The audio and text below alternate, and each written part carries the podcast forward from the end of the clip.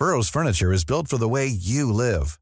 From ensuring easy assembly and disassembly to honoring highly requested new colors for their award-winning seating, they always have their customers in mind. Their modular seating is made out of durable materials to last and grow with you. And with Burrow, you always get fast, free shipping. Get up to 60% off during Burrow's Memorial Day sale at burrow.com slash ACAST. That's burrow.com slash ACAST. burrow.com slash ACAST. Hey there, it's Michelle Norris. I'm host of a podcast called Your Mama's Kitchen. When I travel, I'm usually looking for a way to find a taste of home when I'm not at home. And one of the things I love to do when I am at home is entertain. And Airbnb allows me to do that. When I was in California recently, I rented a house that had a great kitchen. And when we were sitting around the table, we we're all thinking, we're in someone else's house. Someone could be in all of our homes as well. If you have a home, but you're not always at home, you have an Airbnb. Your home might be worth more than you think. Find out how much at airbnb.com/slash host.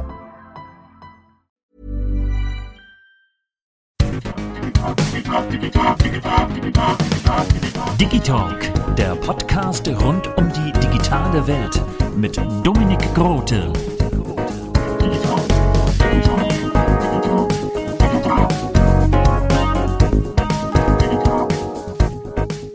Darf ich dir meine Karte geben? Äh, selbstverständlich, Dominik, darfst du mir deine Karte geben. Und ich sage dir, das ist wirklich, das ist 20er Jahre. Es erinnert mich sofort an Tischtelefone und äh, die Herren, die da mit ihrer Karte kommen. Beziehungsweise noch früher, wo man sich für den Tanz eintrug. Kennst du das noch? Nee, ich bin leider 95er Baujahr. Ist, äh, naja, nee, das gibt ja auch in Filmen und überall. Das ist die Tanzkarte. Man trug sich in die Tanzkarte ein. Wow. Ja, gib mir deine Karte. Komm, ich trage mich in deine Tanzkarte ein. Bitte sehr. Oh, Digitalk, der Podcast rund um die digitale Welt mit Dominik Grote. Ja, ja und damit. Du bist eingetragen. Dankeschön, Dankeschön. Und ich mag meinen Tanzpartner Hendrik Durin. Er ist Schauspieler, Stuntman, bald auch Autor. Dazu kommen wir aber später. Und ihr kennt ihn alle als bekanntesten und coolsten TV-Lehrer aus der Lehrer. Und fangen wir doch erstmal an. fangen wir doch erstmal an. Welcher, welche Filme, Hendrik, welche Filme haben dich inspiriert, Schauspieler zu werden? Ähm, äh, meine Oma, mein Oma-Film. Also meine Oma war ein lebendiger Film. so wie sie durch das Leben marschierte. Ihr Leben selber, was ich schon als Kind faszinierend fand, äh, geboren in den äh, 20ern, Anfang der 20er Jahre.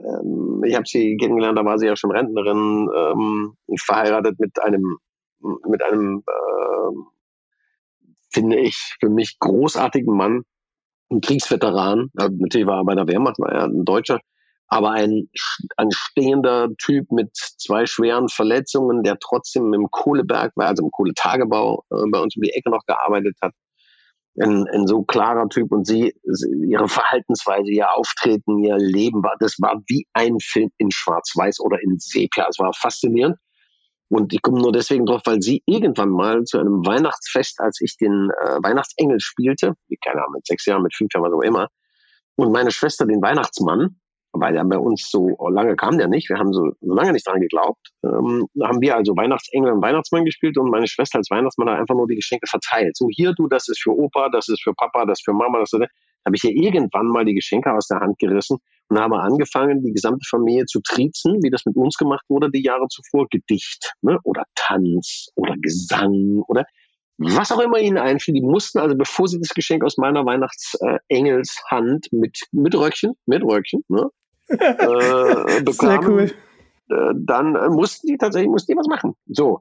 Und dann saß meine Oma irgendwann da beim dritten Geschenk, was sie bekam. Es waren immer nur kleine Sachen. Es war ja nicht, man kann sich das wie Weihnachten heute, so Toys R Us, kann man sich das ja nicht vorstellen, sondern es gab so, jeder hatte vielleicht drei oder vier Geschenke da auszupacken und das waren halt nippes, kleines Zeugs oder Gebrauchsgegenstände. Und irgendwann sagte Oma dann, das ist so die Nase voll, so, du, mein lieber Junge, du wirst du mal Schauspieler. Du wirst du mal Schauspieler, bist ein richtiger Schauspieler. Und das war so, keine Ahnung warum, aber irgendwas war das mit Initialzündung und es fing dann ratzfatz an mit sieben Kinder- und Jugendtheater spielte ich das kunterbunte Knatterauto. Äh, Kindervorstellungen massenhaft, äh, zwei Weihnachten. Ganz drauf. kurz, ganz kurz, ja? was ist das Knatterauto? Na, das kunterbunte Knatterauto ist einfach ein kunterbuntes Knatterauto, was durch die Welt vor und Erlebnisse hat. Und auf diesem kunterbunten Knatterauto saß halt ein Junge, weiß nicht, wie der hieß. Wie hieß er? Ronny? Uwe, Klaus, Detlef? Ich weiß es nicht. Vielleicht hieß er Dominik. Kann sein. Ich weiß es nicht mehr, wie er hieß. Das war, war dann sozusagen die erste Rolle, die ich hatte. Und ich war total begeistert, irgendwas zu machen, wo andere sich freuten. Die wirkliche Entscheidung, äh, Schauspieler zu werden, die habe ich getroffen. Da war das Schauspielstudium hinter mir, da war das Musicalstudium bereits hinter mir und ich hatte bereits anderthalb Jahre ein festes Engagement am neuen Theater Halle. Da kann ich sagen, da habe ich mich bewusst entschieden, völlig unabhängig von irgendwelchen Filmen, Schauspieler werden zu wollen. Da habe ich das erste Mal so zwischen den Fingern so gespürt, was es eigentlich heißt, Schauspieler zu sein. Da ging es erst los. Da war ich puh, 26, also 20 Jahre dazwischen. Da waren einfach mal fast 20 fette Jahre dazwischen zu der wirklich entscheidenden. Und die, die, die entsprechende oder entscheidende Figur dazu war eben auch kein Film. Klar, der war Tatortkommissar in Sachsen über zwei Jahrzehnte, glaube ich. Das war Peter Sodan. Ein politischer Theatermann, ähm, ein, ein, ein, ein Vater, ein Despot, ein Imperator, ein Politiker, ein alles, auch, auch Regisseur und, und, und Schauspieler der mir das, ähm, der mir die Sicht auf das, was Kunst eigentlich kann, äh, innerhalb der Rollen auch klar gemacht hat, die ich dann spielen durfte. Also von, von Reinhard Heydrich, Wannsee-Konferenz bis Van Gogh. Und da wurden mir sehr, sehr, sehr, sehr viele Sachen klar, was Kunst und Schauspielerei soll, kann und muss. Sehr spannend, sehr spannend. Du bist mir das erste Mal aufgefallen in der letzte Bulle als Bernhard Schaller und ich fand, das war eine der authentischsten und realistischen Rollen. Ähm, dürfen wir da ein bisschen zu spoilern? Ist ja schon ein paar Jährchen her oder eher nicht? Was meinst du damit Spoilern? Die Rolle war mega. Ja, die war ähm. super. Die war einfach, also ganz kurz äh, angerissen. Äh, der Mick Briscoe, gespielt von Henning Baum, der wurde ja ins Koma geschossen. Genau, 20 Jahre bevor er wieder auftaucht. Weißt du, was daran das Spannende für mich auch war? Ich habe für die Rolle vorgesprochen, beziehungsweise war für die Rolle angefragt. Für ähm, Mick Briscoe? Für, für, die Figur Mick Briscoe, also als das sozusagen aus der Taufe gehoben wurde. Und ich habe sogar festgestellt, äh, nee, ich müsste dieses Macho sein, müsste ich ja spielen. Und ich glaube, diese Figur muss in sich äh, einen selbstverständlichen, aber sympathischen Macho haben. Da darfst du dieses kantige, ich habe damals ein sehr, sehr sportliches, kantiges Äußeres gehabt.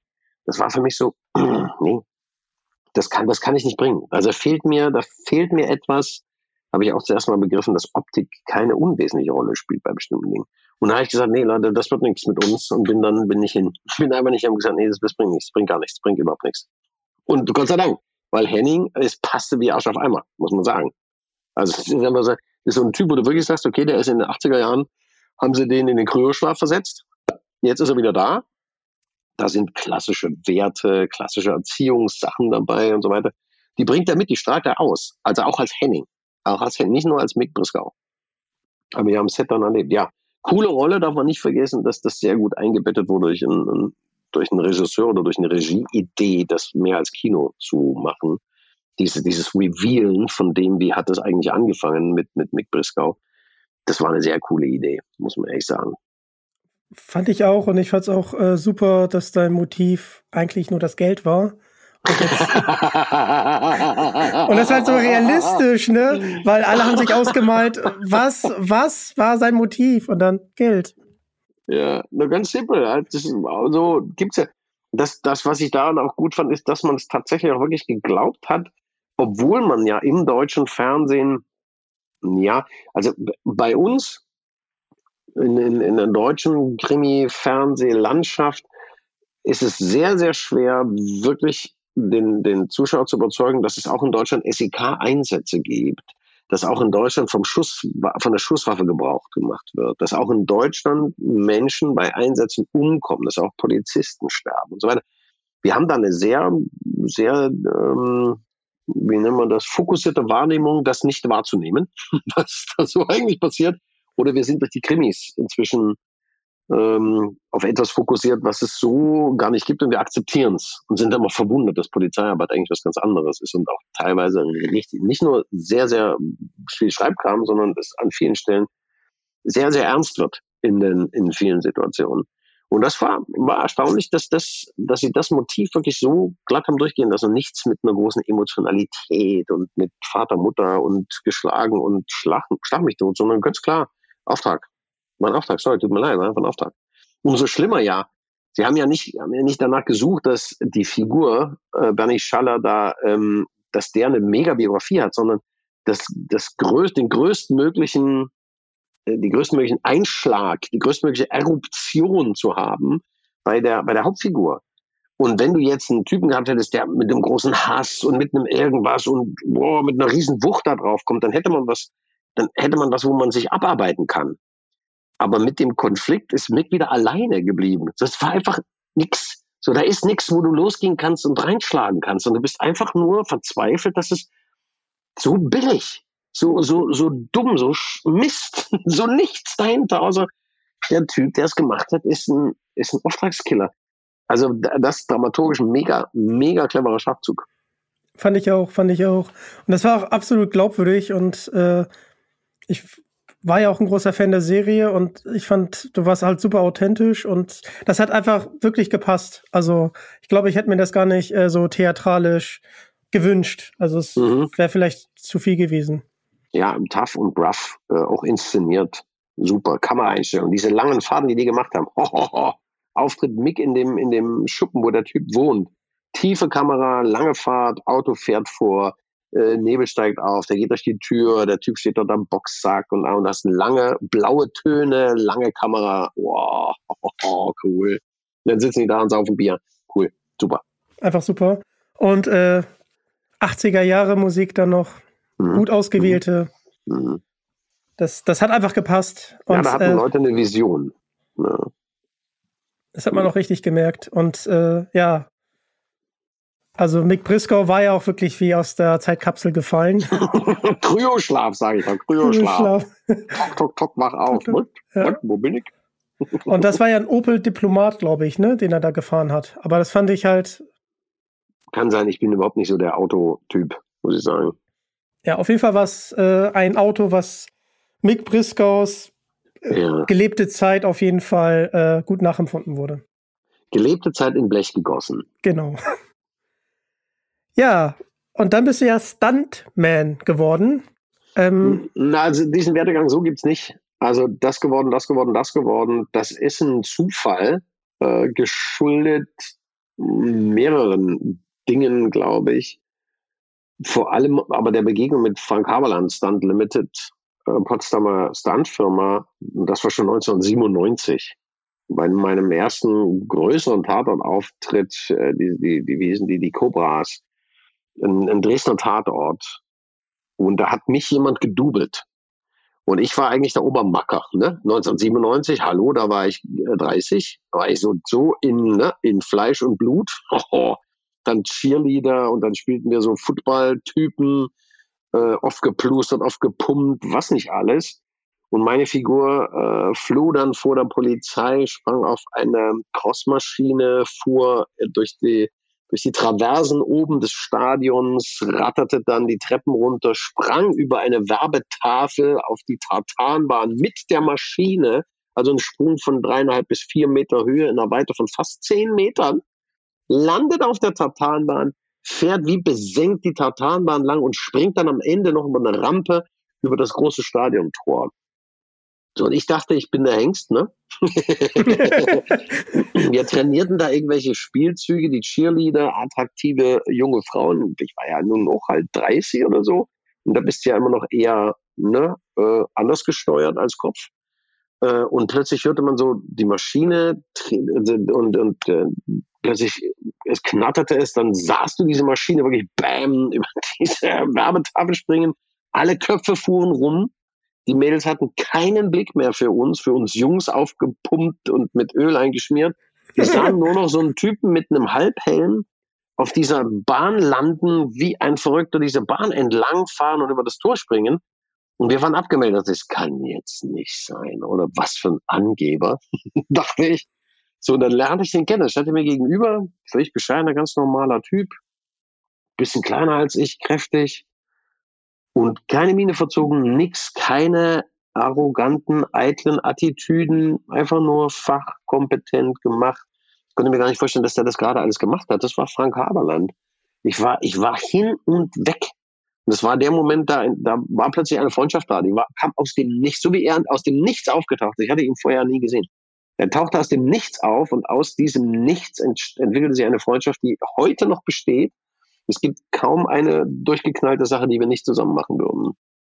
Und da kam dann so, okay, ich will da noch fitter werden. Wir haben im Schauspielstudium sehr viel schon trainiert mit, mit Umgang mit Waffen, mit Florett, mit Degen, mit Bostab, dann beim Kung Fu, mit Nunchaku, allen drum und dran. Und dann habe ich so gedacht, naja, wäre schon ganz gut, wenn du noch das Motorisierte mit dazu kriegst. Dann haben wir uns wieder getroffen. Das war auch mega. Die Stories, den zu treffen, die, die Erlebnisse mit dem. Wir haben uns wieder getroffen, dann intensiv wieder getroffen, 99, 2000. Da hatte meine Adoptivtochter, also die mich adoptierte, äh, als Witz mich adoptierte, äh, da hatten wir eine Begegnung auf der Potsdamer Brücke. So, das war auch ganz kurz. Der Double, er dubelte eine Figur X. Und diese Figur äh, schwankte, taumelte und fiel rückwärts über das Brückengeländer der Potsdamer Bahnhofsbrücke in einen LKW hinein.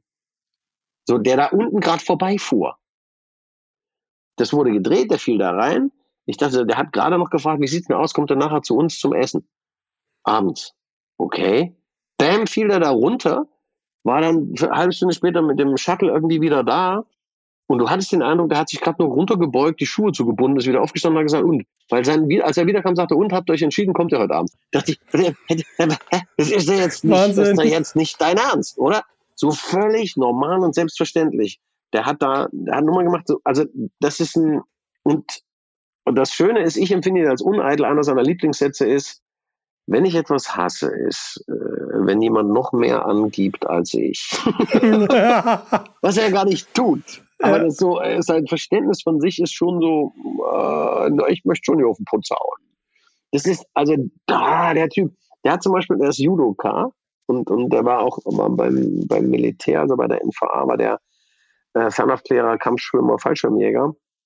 Ähm, und äh, äh, hat Judo betrieben seit, keine Ahnung, seit seinem sechsten Lebensjahr. Und in seinem Kampfbuch, Judokas haben so Kampfbücher, steht der Name Wladimir Putin der hat mit ihm, als er, weiß ich nicht, 18, 19, 20 war und es diesen Austausch in der, in der DDR damals noch gab zwischen den Soldaten der Nationalen Volksarmee und der, der Roten Armee, hat der bei einer Begegnung zwischen denen äh, gegen Wladimir Putin gekämpft. Und er sagte mir dann, naja, hätte ich ihn damals nur gewinnen lassen, vielleicht wäre alles anders geworden. du denkst, Alter, wie mega ist das denn? Der mhm. Typ hat, der hat, hat den, den, den größten Schrecken äh, der östlichen Welt aktuell hat der auf der Matte gehabt und hat ihn für irre. Und bei ihm habe ich dann, bei ihm habe ich dann angefangen zu trainieren, weil an dem, just an dem Abend war mir dann klar, das muss ich machen, weil es gab dann, lief dann plötzlich so eine Wette, hm, weil irgendjemand behauptete, ah, ich würde das doch schaffen. Der hatte an dem Haus, wo sie wohnten, so eine Kletterwand. Zehn Meter Kletterwand mit Überhang. Und jemand setzte auf mich und wettete, ich würde ich dann lässig schaffen. Weil ich sah so aus, als würde ich das alles schaffen. Ich sage oft, ich bin noch nie, ich habe keine Klettern. Das war jetzt nicht so, guck mal, was hier angeleint, Dann hat er mich da angeleint, mich in die Klamotten gepackt. Und dann habe ich da angefangen, um da hochzukommen. Ich durfte nur die schwarzen Griffe benutzen. Das ist ja beim Klettern so. So nach sechs, sieben Metern war Schicht im Schacht. Ich dachte, schon die Arme schon steif und so, weil ich mich halt immer an den Fingern hochgezogen habe, anstatt die Beine zu benutzen. Äh, noch ein Stück, noch ein Stück. Und als ich am Überhang war, dachte ich, es geht nicht mehr. Arme krampfen, alles krampft der Versuch und bam, hing ich im Seil. Ich flog sozusagen drei, vier Mal immer wieder an die Wand, wieder ins Seil hinein, wieder an ins Seil hinein. Und das Schönste war, von wegen angehen, dass er dann zu mir sagte, du, jetzt mach dir mal keinen Kopf. Äh, mein Sohn hat das auch erst beim zweiten Anlauf geschafft. Da dachte ich, okay, gut, ähm, ja, na, wenigstens war's. Und dann kam der Sohn keine halbe Stunde später um die Ecke. Der war elf. Was? Der war elf Jahre alt. Und dann sagt er, hat auch erst beim zweiten Anlauf gesagt, das heißt so, jetzt reicht's aber. Und daraus entwickelte sich eben viel. Da haben wir angefangen, ich habe aus dem Testgelände, dort hat er so Auto-Stunt-Training gemacht, so Schleudern, 180er, 360er, aufeinander zufahren, Parallelfahrten, Schleudern einparken, all sowas. Weil es, da gab es halt eine Zeit, da war es mit den Jobs ziemlich dünn und die Option dann ähm, über Stunts Geld zu verdienen, war dann nicht so, war dann nicht so übel. War dann nicht so übel. Und vor allem in so einer Gesellschaft wie mit ihm. Also ich glaube, er war eigentlich, eigentlich war er der Hauptgrund, dass ich das auch gemacht habe. Kannst du dich denn noch an besondere Stunts erinnern, die du gemacht hast? Na, bei der Cobra selber äh, ähm, war das nicht so gerne gesehen. Wir haben ja die Cobra gemacht, Team 2, Einsatz für Team 2. Wollte ich gerade ansprechen. Ja, da gibt es da gibt's schon ein paar, paar Stunts, wo du sagst, ja, aber hm, die haben ja, das ist eine Stuntfirma, die Film macht. So, da bist jetzt Quatsch, wenn du sagst, jetzt kommt ja der Schauspieler an und sagt, oh, ich, ich möchte jetzt meine Stunts, ich bin jetzt auch Erdogan und mache jetzt meine Stunts selber oder so. Das ist Unsinn. Das ist einfach Unsinn. Also auf dem Autodach mal mitfahren, aufs Autodach springen, runterrollen, äh, Prügeleien machen, also bei Good Girl, Bad Girl, mega geile Prügeleien. Sowas alles, yes, super, super, super schön. Aber in einer Stuntfirma zu sagen, dann willst du dich einfach mal, nee, ich hatte ich habe mit Frank einen Stunt, der war skurril. Also wir haben auch, bei Frank habe ich viele Stunts gemacht, mit Autos und mit Überschlagen und was nicht alles. Aber einer war einfach skurril. Einer der ersten Stunts war bei In aller Freundschaft in Leipzig. Das war ich super, kurzer Weg, mega. Und da ging es darum, irgendwie, ähm, ein Busfahrer hat eine Herzattacke, äh, checkt irgendwie nicht, verreißt das Steuer, fährt irgendwie über ein, ein tiefer liegendes Auto, der, der Bus kippt, die Gefahr, die da bestand, war, dass ein Kind überfahren wurde und die Frau von, von Dr. Heimann irgendwie rettet das Kind. Irgendwie sowas war die Story dahinter. Und die brauchten halt für den Bus, damit das nicht so billig aussieht, halt Passagiere. So, dann hat Frank gesagt, naja, hier, wir brauchen so, sie macht Passagiere, bauen wir euch so, dass man es alles sieht. Ja, ja, alles super. Naja. Und da war ich halt ein Passagier und dachte, ja, da fällst man mit dem Bus wo ist das Problem? Ja, Franks Sohn hat den Bus gefahren, also er hat den Stunt, den ersten Teil vom Stunt gemacht, den, äh, ähm, innen waren wir. Und dann kam irgendwann der Moment, wo der Bus kippte. So, also wurde das vorbereitet, präpariert und vorher war so eine kleine Rampe und dann kippte der Bus um. Und wir so drin haben uns einen Spaß gemacht und sagen, ja, der fällt hier, Bus fällt irgendwie. Boom. Wir haben es nicht gecheckt. Du, du kannst es nicht, du kannst dich nicht festhalten. Du denkst ja immer, es ist machbar alles. Vergiss es. Vergiss es. Das sind Bruchteile von Sekunden, wo du nichts mehr kontrollieren kannst. Wenn du dich nicht vorher so fixiert hast, fällst du einfach durch. Du fällst durch die Scheibe. Der Bus fällt um und du knallst diese anderthalb, zwei Meter, wenn du an der Stange links warst und das Ding fällt auf die rechte Seite. Du knallst durch. Du kannst machen, was du willst. Das ist eine unvorstellbare Kraft. Also an alle da draußen. Anschnallen. Definitiv. Wenn du gut, wenn du selber draufgehen willst, dann schnall ja nicht an, aber schnalle deine Kinder gefälligst an. Schnalle diejenigen an, die es nicht selber können. Du, du, du hältst es nicht. Nicht mit 30 kmh. Nicht mal das. Das ist unglaublich das war die stärkste, tollste Standerfahrung, die ich irgendwie, die ich da je gemacht habe. Wobei ich viel gelernt habe. Das sind nicht die spektakulärsten, aber ich habe mega gelernt. Für die, für die Realität vor allem. Auf jeden Fall. Auch wenn ich das jetzt so höre, äh, ich bin damals als äh, Schulkind, bin ich mal fast durch den Bus geflogen, äh, weil ich natürlich cool hinten auf dem Vierer genau in den mittleren Gang sitzen wollte, mich mal kurz nicht festgehalten habe und dann hm, einmal Vollbremsung. Ich genau. hatte echt Glück gehabt dass der Bus relativ leer war, äh, weil ich jetzt nicht andere Leute verletzt hatte, aber hatte ein paar blaue Flecke. Also, ja, ja, da, also, und vor allem Glück gehabt. Also und Glück gehabt. Nicht nur blaue Flecke, sondern das Glück gehabt. Der hat mir ja auch dadurch die Höhenangst. Also ich hatte nicht von, von Geburt, aber mein Vater hatte Höhenangst. Der hat sich das jetzt abtrainiert. Der hat mit, mit 6, 78 angefangen, sich seine Höhenangst abzutrainieren. Ich hatte so Anflüge davon. Es war echt gruselig. Und die habe ich mir abtrainieren können. Wir sind in Le Beyune bei Halle von oben in die Steinbrüche reingeklettert. Und das ist natürlich nochmal was anderes. Du fängst nicht unten an, kletterst den Berg hoch, sondern du fängst oben an und gehst erstmal über die Kante, kletterst nach unten zum Wasser.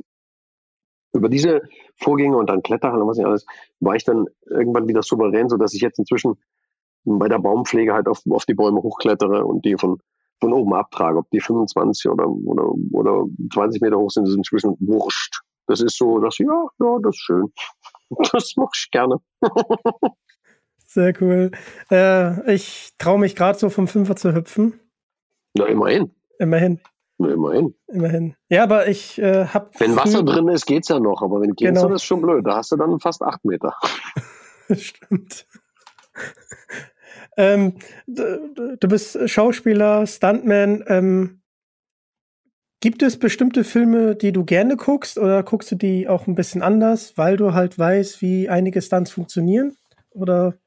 Nee, bei, bei Stunts gar nicht. Stunts ist ja so ein Unterhaltungsding. Es gibt, es gibt wenig Actionfilme, die ähm, begründete, motivierte Actionsequenzen und Stunts haben.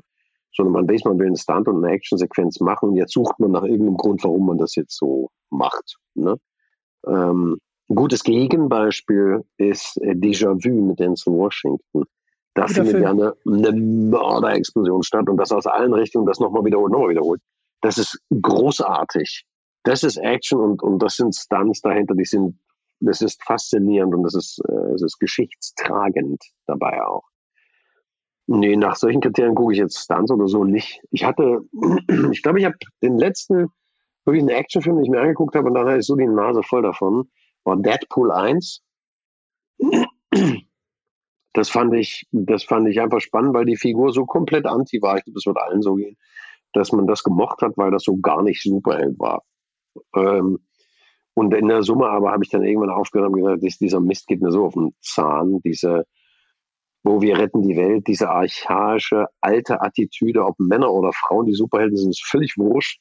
Das ist alles so archaisch, so uralt, so, so gaga, so aus der Zeit gefallen. Umso erschreckender, dass Millionen Menschen danach lechzen und das so als, als ein Heil sozusagen ansehen. Wobei, da ist mir halt aufgefallen, katholische Kirche hat etwas über 6000 Heilige, ne? Also Märtyrer. Weiß ich jetzt nicht genau, aber. Ja, ja habe ich recherchiert, weil ich ja da zu dem Thema unterwegs war. Die also für die, für die Glaubensgemeinschaft äh, das Leid auf sich genommen haben und für die hohen Werte stehen und damit aber die Welt retten. Ne? Und wir haben etwas über 6000 Marvel-Superhelden. Das ist die gleiche Zahl. Was für eine Analogie? Das ist irre. Und das, als mir das bewusst wurde, dachte ich, jetzt, jetzt macht mein gesamter Geschichtsexkurs durch das Schlösserland Sachsen wirklich Sinn. Und ab jetzt werde ich nur noch nach diesen Parallelen suchen, ob sie in der Architektur zu finden sind, in der Machtpositionierung ähm, durch Architektur, äh, durch Größe, ähm, oder eben ob sie in solchen Gleichnissen zu finden sind, wo du sagst, Leute, aufwachen, aufwachen, aufwachen. Nur weil wir Internet haben, sind wir nicht klüger.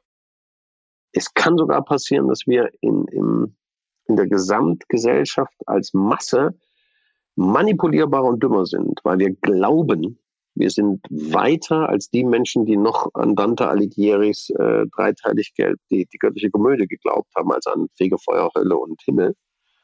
Ich glaube, ähm, das ist mit einem Grund, warum wir dort sind, warum wir Klimaaktivisten zu Klimaterroristen machen und nicht sehen, dass der Terror eigentlich die Totalvernichtung der Umwelt ist und nicht die Leute, die versuchen, das zu schützen. Der Terrorismus ist das, was wirklich alles zerstört.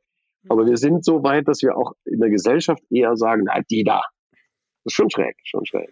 Ja, auch erschreckend, was jetzt mit ChatGPT äh, passiert. Das ist unfassbar. Das, das, man kann es gar nicht aufzählen. Und diese Vergleiche oder diese Parallelen gibt es in der Historie und so weiter. Aber abgeschwiffen, ähm, bei, also vom, vom Standort von Filme gucken. Natürlich habe ich eine Weile Filme anders geguckt und äh, Nina zum Beispiel, also äh, meine Nicht-Adoptivtochter, die mich adoptiert hat mit sechs Jahren, hat irgendwann gesagt, mit dir gehe ich nicht mehr ins Kino. Also war sie, keine Ahnung, war sie schon zwölf oder, oder 13 oder 14, ich weiß es nicht. Vielleicht war es da uncool, Hendrik. Vielleicht war es nee, da uncool. Nee, sie hat mir begründet, warum. Oh, also wir sind dann auch noch gegangen, da war sie 16, da war sie 17, sind wir auch immer mal wieder. Sie hat immer mal wieder versucht und hat gesagt, aber Arze, ähm, Arze, das, das geht nicht. Ich sag, was denn nur, was ist denn nur? Wenn man mit dir im Kino sitzt und der Film und so, dann weiß man genau nicht nur, wie du den Film findest, sondern ob der Film wirklich scheiße ist, ob er richtig scheiße ist oder ob er grottenscheiße ist. Ich sag, wieso denn? Was du da stöhnst, wenn eine Szene nicht stimmt, das ist nicht zum Aushalten. Da macht es bei mir wirklich, ich sehe eine Szene und denke, Oh. Hm. Und, und ich mag es nicht mal. Weil ich dann, ich befrage dann die Motive, den Auftritt, die Performance und so weiter und denke, das kann doch nicht euer Ernst sein, dass er das jetzt so durchgelassen hat, oder? Und es wird dann hinterher diskutiert und ganz oft von Nina so, ich habe keinen Bock zu diskutieren, ich wollte einfach nur den Film sehen, ich will ihn nicht auseinandernehmen, ich will es nicht verstehen, ich will keine historischen Bezüge, keine politisch, keine Gesetze, ich will einfach nur den Film sehen. ich sagte, ja, entschuldige bitte, ich kann halt nicht anders. Ich kann nicht anders. Machst du denn etwas, wenn dir eine Szene besonders gut gefallen hat? In Amerika klatschen die ja? Ja, das passiert mir auch. Wow. Das, ich kann nicht dafür, das, das, es, es passiert. Ich sehe was, auch jetzt, wenn ich was gucke, dann ist es dann halt immer Binge-Watching. Und dann ist dann wirklich so, weil es diesen Wow-Effekt hat. Ich sitze von mal, boah, aber wie haben die das gemacht? Das ist ja nicht technisch, sondern ganz oft szenisch, spielerisch, dramaturgisch. Wie man auf solche Ideen kommt, ich denke, boah, mega Idee. Mega, ist das cool, cool gemacht. Das ist schon, ja, ja, da kann ich halt nichts dafür. Wenn ich mal äh, nicht einen Film gucke mit dir, sondern zum Beispiel Leonardo DiCaprio, geht mir das ziemlich häufig. Ja, ich denke, wie, immer so. Ja. Wie, wie, spielt er das? Also unfassbar. Ja. Wahnsinn. Wahnsinn auch, wie er sich konzentriert. Es gab ja, ähm, es gibt ja, was war das? Gangs of New York. Ums Verrecken äh, sollte er nicht besetzt werden. Ums Verrecken nicht. Die Produktionsfirma wollte ihn unbedingt haben, aber ähm, nee, nee, Scorsese sagte, nee, nee, äh, will ich nicht. Der ist, das ist ein Schlauspieler, der ist kompliziert, der redet überall rein und so weiter. Nee, nee, nee, will ich nicht, will ich nicht. Und dann, naja, nach dem Film waren die ein Herz und eine Seele. Und das ist so nicht, weil der, das, das ist nicht, das ist nicht Kunst für Kunst oder, oder sich selber in den, in den Mittelpunkt äh, spielen wollen, sondern es ist einfach, der ist, warum auch immer, dafür geboren, äh, es für die Sache zu tun. Also das, meiner Meinung nach ist es, ist, ist es einfach so, dass man, da, da glaubt man es auch und da akzeptiert man das auch. Ähm, bei uns ist das äh, mega schwer, sich da sozusagen durchzusetzen oder da bei der Stange zu bleiben und nicht irgendwann ausgebotet zu werden. Wenn du sagst, ich mir geht es nicht um den Text oder mir geht es nicht um den Satz, dass ich ihn ändern will oder dass ich gerne von links und nicht von rechts auftreten möchte, sondern mir geht es um die Dramaturgie, mir geht es um eine Glaubwürdigkeit und Authentizität von Figuren und darum, also mir ist immer so, ich kämpfe permanent darum und natürlich laufe ich gegen alle Wände, die man sich vorstellen kann. Mein Prinzip ist halt immer so, da ist eine Wand mit dem Kopf durch und wenn das nicht gereicht hat, dann nehme ich halt mehr Anlauf. Du hast mir gerade die schönste Überleitung gemacht. Ähm, das beschreibt so ein bisschen auch deinen Charakter in der Lehre. Ja, ja, ja, da sind die sich ähnlich. Das habe ich von ihm jetzt bewusst dann sogar übernommen. Viel konsequenter als früher. Früher hat, das war es eine sehr große Eitelkeit und die war konsequent. Das war unerträglich, habe ich selber wahrgenommen irgendwann mal. Äh, das hat sich dann Gott sei Dank umge umgewandt in, in die, der, den Kampf sozusagen für, für das Produkt, was man macht ich habe mich dann immer mehr als sozusagen ein, ein, ein Botschafter, ein Spielbotschafter gesehen, als ein, ich stelle mich selber dar. Natürlich nicht zu meinem Vorteil, das ist nachteilig.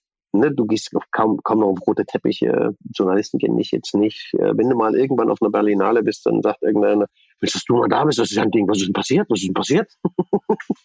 so, das ist so, nee, Nee, aber es ist natürlich kontraproduktiv, weil die Menschen müssen dich kennen, damit sie die Filme sehen oder die Projekte sich angucken, äh, die du da halt machst. Und ich denke immer, ich weiß nicht, ob das wirklich so ist. Und wenn es halt so ist, dann, nee, dann, nee, dann kann ich nicht, dann stehe ich halt nicht dafür. Es geht nicht, funktioniert nicht. Ich muss mal hier jemanden grüßen, äh, den lieben Marc, der ist im Hintergrund immer ein bisschen am Werkeln, der hat Rechtschreibung immer ein Eins gehabt, deswegen guckt er immer noch mal über die Texte und der ist auch ein großer äh, der Lehrerfan wie ich. Aber wir machen noch einen Podcast, äh, das, da kann man doch nichts lesen, oder? Äh, doch, äh, wenn ich E-Mails verschicke zum Beispiel, so, dann so. schaut er zum Beispiel rüber. Oder ja. ja, und, okay. und wenn er zum Beispiel ähm, über die Folgenbeschreibung rüber geht, da geht er auch nochmal rüber oder bei Instagram. Ja. Also es gibt äh, trotzdem sehr viel Text, man mag es gar nicht glauben. Ähm, und ich schreibe mir auch zu jedem Gast immer ein Manuskript. Wow. Ja, muss. Muss natürlich. Ich, ich habe ich hab mit Sven Koch jetzt ein Interview gemacht, ein Zoom-Interview, also auch noch mit Video, äh, über Romane. Und mir war klar und mir war wichtig, dass ich die anderen Fragen stellen will, nämlich Dinge, die mich wirklich nur mich interessieren, völlig unabhängig vom Journalismus. Also Gott sei Dank waren kein Gesetz gebunden. Und das war, ich habe, ja, ich kannte ihn ein bisschen, ich natürlich kenne ich die Romane, natürlich habe jetzt seine Rolle gespielt, die von Chuck Wolf da äh, gespielt, aber ähm, ich habe im Vorfeld nur so gesagt, ja, ja, lass das mal kommen, lass mal kommen, lass mal kommen. Am Ende wären es 20 Minuten, ja, wir nehmen 45 Minuten auf und dann 20 Minuten. Und dann so, bam, wenn ich mir ein Manuskript schreiben würde, um Gottes Willen, da geht nichts mehr vorwärts. Also ich habe drei Fragen im Kopf gehabt, um die sollte das kreisen. so was. Das bewundere ich ja, ist ja irre.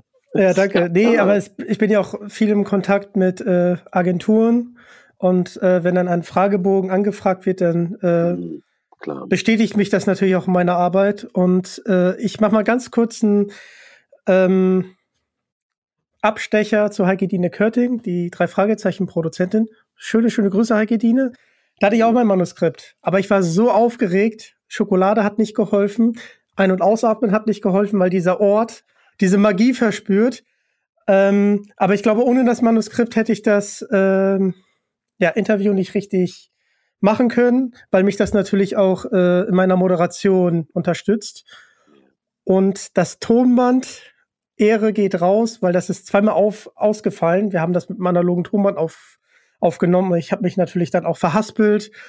Ähm, und dann musste ich es wieder neu anmoderieren und dann gab es das letzte Tonband und dann hat es geklappt und ich bin mit dem Ergebnis sehr zufrieden.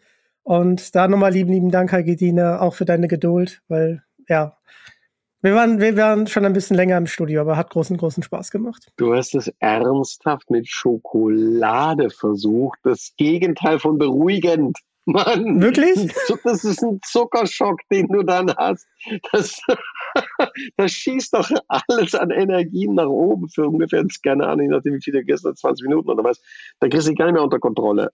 Ich kann Harry Potter jetzt gar nicht mehr mit vernünftigen Augen gucken. Wie Lupin da, äh, da im Hogwarts Express sagt, ah, hier Schokolade, ich habe gar nicht zugehört. Also was hilft denn? Was hilft denn? Äh, runterzukommen. Du warst ja auch im Theater. Ähm, wenn du Lampenfieber hast oder sowas, was bringt einen runter? Was, was würdest du da als Tipp geben? Ich glaube, das ist eine, das ist die Arbeit an der inneren Souveränität. Ähm, also man ist jung und relativ äh, häufig und relativ oft äh, ist man in der Jugend eher so abhängig von der Sicht der anderen auf einen selbst. Also man sieht sich viel mehr im Spiegel, als dass man sich, sich wahrnimmt in sich. Ich glaube schon, das hat auch was mit dem Alter zu tun. Da bist du, glaube ich, jetzt viel, viel, viel zu jung, als dass das funktioniert. Für mich, ich habe irgendwann gelernt, das ist, das war ähm, Beginn der Lehrerzeit, ein Kampf um den Lehrer 2000, ab 2009, glaube ich, fing das so an, nee, es macht ja keinen Sinn, jetzt den Leuten da hinterher zu rennen und zu betteln und so, sondern, sondern das, was wir hier haben, das, was wir kreiert haben, ist einfach groß und es nicht klein zu machen und nicht zu scharren mit den Füßen. Das ist groß und dazu zu stehen. Und das ist eine innere Souveränität. Ähm, die, die bringt ja jetzt im Kommerz nicht wirklich viel. Ne? Das kannst du ja hinterher, wenn du so, also hier Dwayne Johnson oder was, die stellen sich natürlich hin und sagen, ah, du musst an einen Traum glauben und ich habe, als ich nach Hollywood kam, haben sie mir alles eingeredet, ich soll das nicht, das nicht, habe ich gemacht und habe ich festgestellt, das funktioniert nicht, nein, dann bin ich wieder zurück in das, was ich eigentlich bin und seht mich jetzt, seht mich an, ich bin der Größte. Das ist Quatsch. Das, das äh, funktioniert, wenn, wenn du sozusagen ganz oben auf dem Treppchen stehst und das Leuten vermitteln willst, ist das genau das, was sie alle hören wollen, aber es ist meiner Meinung nach von der Motivation her Unsinn sehr viel was mit deinem, mit deiner, mit deinem Standing, inneren Standing zu tun und nicht mit dem, was du da, was du äußerlich treibst. Und äh, vor allem, wenn du eben nicht dort landest am Ende, dann verfluchst du das. Es ist völlig wurscht, ob du auf der Eins stehst, auf dem Treppchen zwei, drei, vier oder ganz hinten.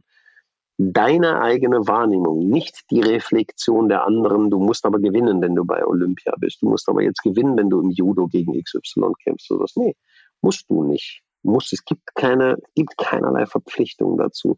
Du hast was in dir drin, wo du sagst, was will ich davon? Was will ich? Und nur das gilt es zu finden. Ich glaube, wenn man das, das ist aber ein Prozess. Und das, wenn du das findest, ist es relaxter, weil du wirklich fragst, weil du wirklich fragst, was dich interessiert. Aber das ist ein sauschwerer Vorgang, wirklich rauszukriegen, was du wirklich willst. Es kann auch sein, wenn du jetzt mal in dir rumgräbst, dass du eigentlich sagst, oh, es gibt so Momente, wo ich da kotzt mich das Gelaber an, dieses Fragengestelle. Eigentlich möchte ich gerne von mir erzählen. Eigentlich gehen, die sollen mir nicht auf den Sack gehen mit ihrem Gesabbel und bla und Weisheiten und die haben es alle geschafft, sind alles Kackmillionäre. Das ist doch manchmal in deinem Kopf. Wenn du das zu, oder was anderes, das ist jetzt eine Unterstellung. Ähm, irgendwas anderes ist es so. Ab dem Moment, wo du das zulässt für dich und das nicht verbietest, das heißt nicht, dass du es öffentlich machen musst, dann verkackst du dir alles, was du gerne tust. Und Digitalk tust du gerne, wenn das so ist, das willst du nicht verkacken. Aber deine, deine innere Haltung dazu, wenn du die akzeptierst und sagst, das geht mir gerade auf den Sack oder das, das, das wollte ich nicht, das ist nicht meins oder sowas, dann brich das ab oder, oder beende das oder schwenke in eine neue Richtung oder whatever. Aber belüge dich nicht selber, dass du, dass du irgendwas irgendwie findest, weil du glaubst, dass es für irgendwen gut ist oder so. Nee, nee, nee, nee. Du bist der erste Schritt. Sich selber kennenlernen, aufhören, sich zu belügen mit dem, was man gerne möchte. Das war gerade voll so ein vollmer Moment. Danke dir. Danke dir. Hier rum. Ähm, ich kann nur so viel sagen, dass ich ein Credo habe, äh, dass ich die Leute selber aussuche oder wenn angefragt wird, dass ich das dann wirklich durchgehe, ob da die Chemie stimmt, äh, weil wenn die nicht stimmt, dann nehme ich das Interview nicht an. Ja, klar. Ähm, genau. Also ja, dich habe ich ja auch ausgesucht und deswegen. Du hast ja Gott, also sei, Dank noch, hast ja Gott sei Dank noch einen Job daneben. Ja. Äh, und das ist eine Leidenschaft, die du hier machst. Es, wird, es geht dann ans Eingemachte, wenn es dein Job ist, mit dem du Geld verdienst und du dann sagst, stopp jetzt mal. Eigentlich bei vielen Journalisten, mit denen ich jetzt zu tun habe. Wir bekommen dann wirklich ins Reden miteinander und du kommst, du unterhältst dich über Dinge und das ist ein tolles Gespräch und stellen dir irgendwann schreckhaft fest, ah, ich kann nichts von dem wirklich in die Zeitung bringen, weil das die Redaktion nicht durchlässt oder weil es der Leser nicht will oder whatever. Wir müssen es leider auch beenden, weil ich habe jetzt noch einen Termin. Also wo du merkst, da sind Leidenschaften, die gehen in bestimmte Richtungen und die sind so nicht umsetzbar und so nicht, so nicht, so nicht wirklich machbar. Und sie finden aber trotzdem, also ich habe bisher nur Journalisten gesehen, die trotzdem einen Weg finden, es so zu machen, dass ihre Leidenschaft immer noch drin steckt und dass sie es trotzdem transportieren können, was sie eigentlich erzählen wollen. Da sage ich dann wieder Chapeau. Das ist so ein mega Spagat, den die hinkriegen, großartig. Ich bin sehr gespannt, wo die Reise noch hingeht. Mhm. Ähm, habe da tolle ähm, Menschen, die mich da unterstützen. Zum Beispiel mein Tontechniker, der mich besser mhm. kennt als ich mich selbst. Der hat eine Folge mal äh, 24 Mal gehört und boah, 192 Anatmer und so rausgeschnitten. Mhm. Also Wahnsinn, Wahnsinn. Also Gruß geht raus, Markus. Lieben, lieben Dank. Der weiß auch, äh, ich war auf Mallorca und habe da einen Sprecherworkshop äh, besucht, ähm, weil ich mit meiner Stimme, äh, die möchte ich natürlich weiterentwickeln und äh, wollte auch mal gucken, wie das ist, wenn man synchronisiert, wie man Hörspiel macht. Da haben wir alle äh, Übungen zugemacht und da nochmal liebe Grüße an Carmen und an alle, die da waren.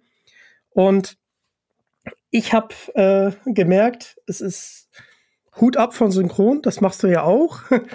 ähm, Wahnsinn. Also ich multitaskingfähig bin ich äh, irgendwie noch nicht so, aber was, an was man alles da denken muss und dann hat man nur seine Stimme, mit der man das transportiert. Also ich ziehe da absolut meinen Hut. Gerade als ich das da eine Woche auf Mallorca machen durfte.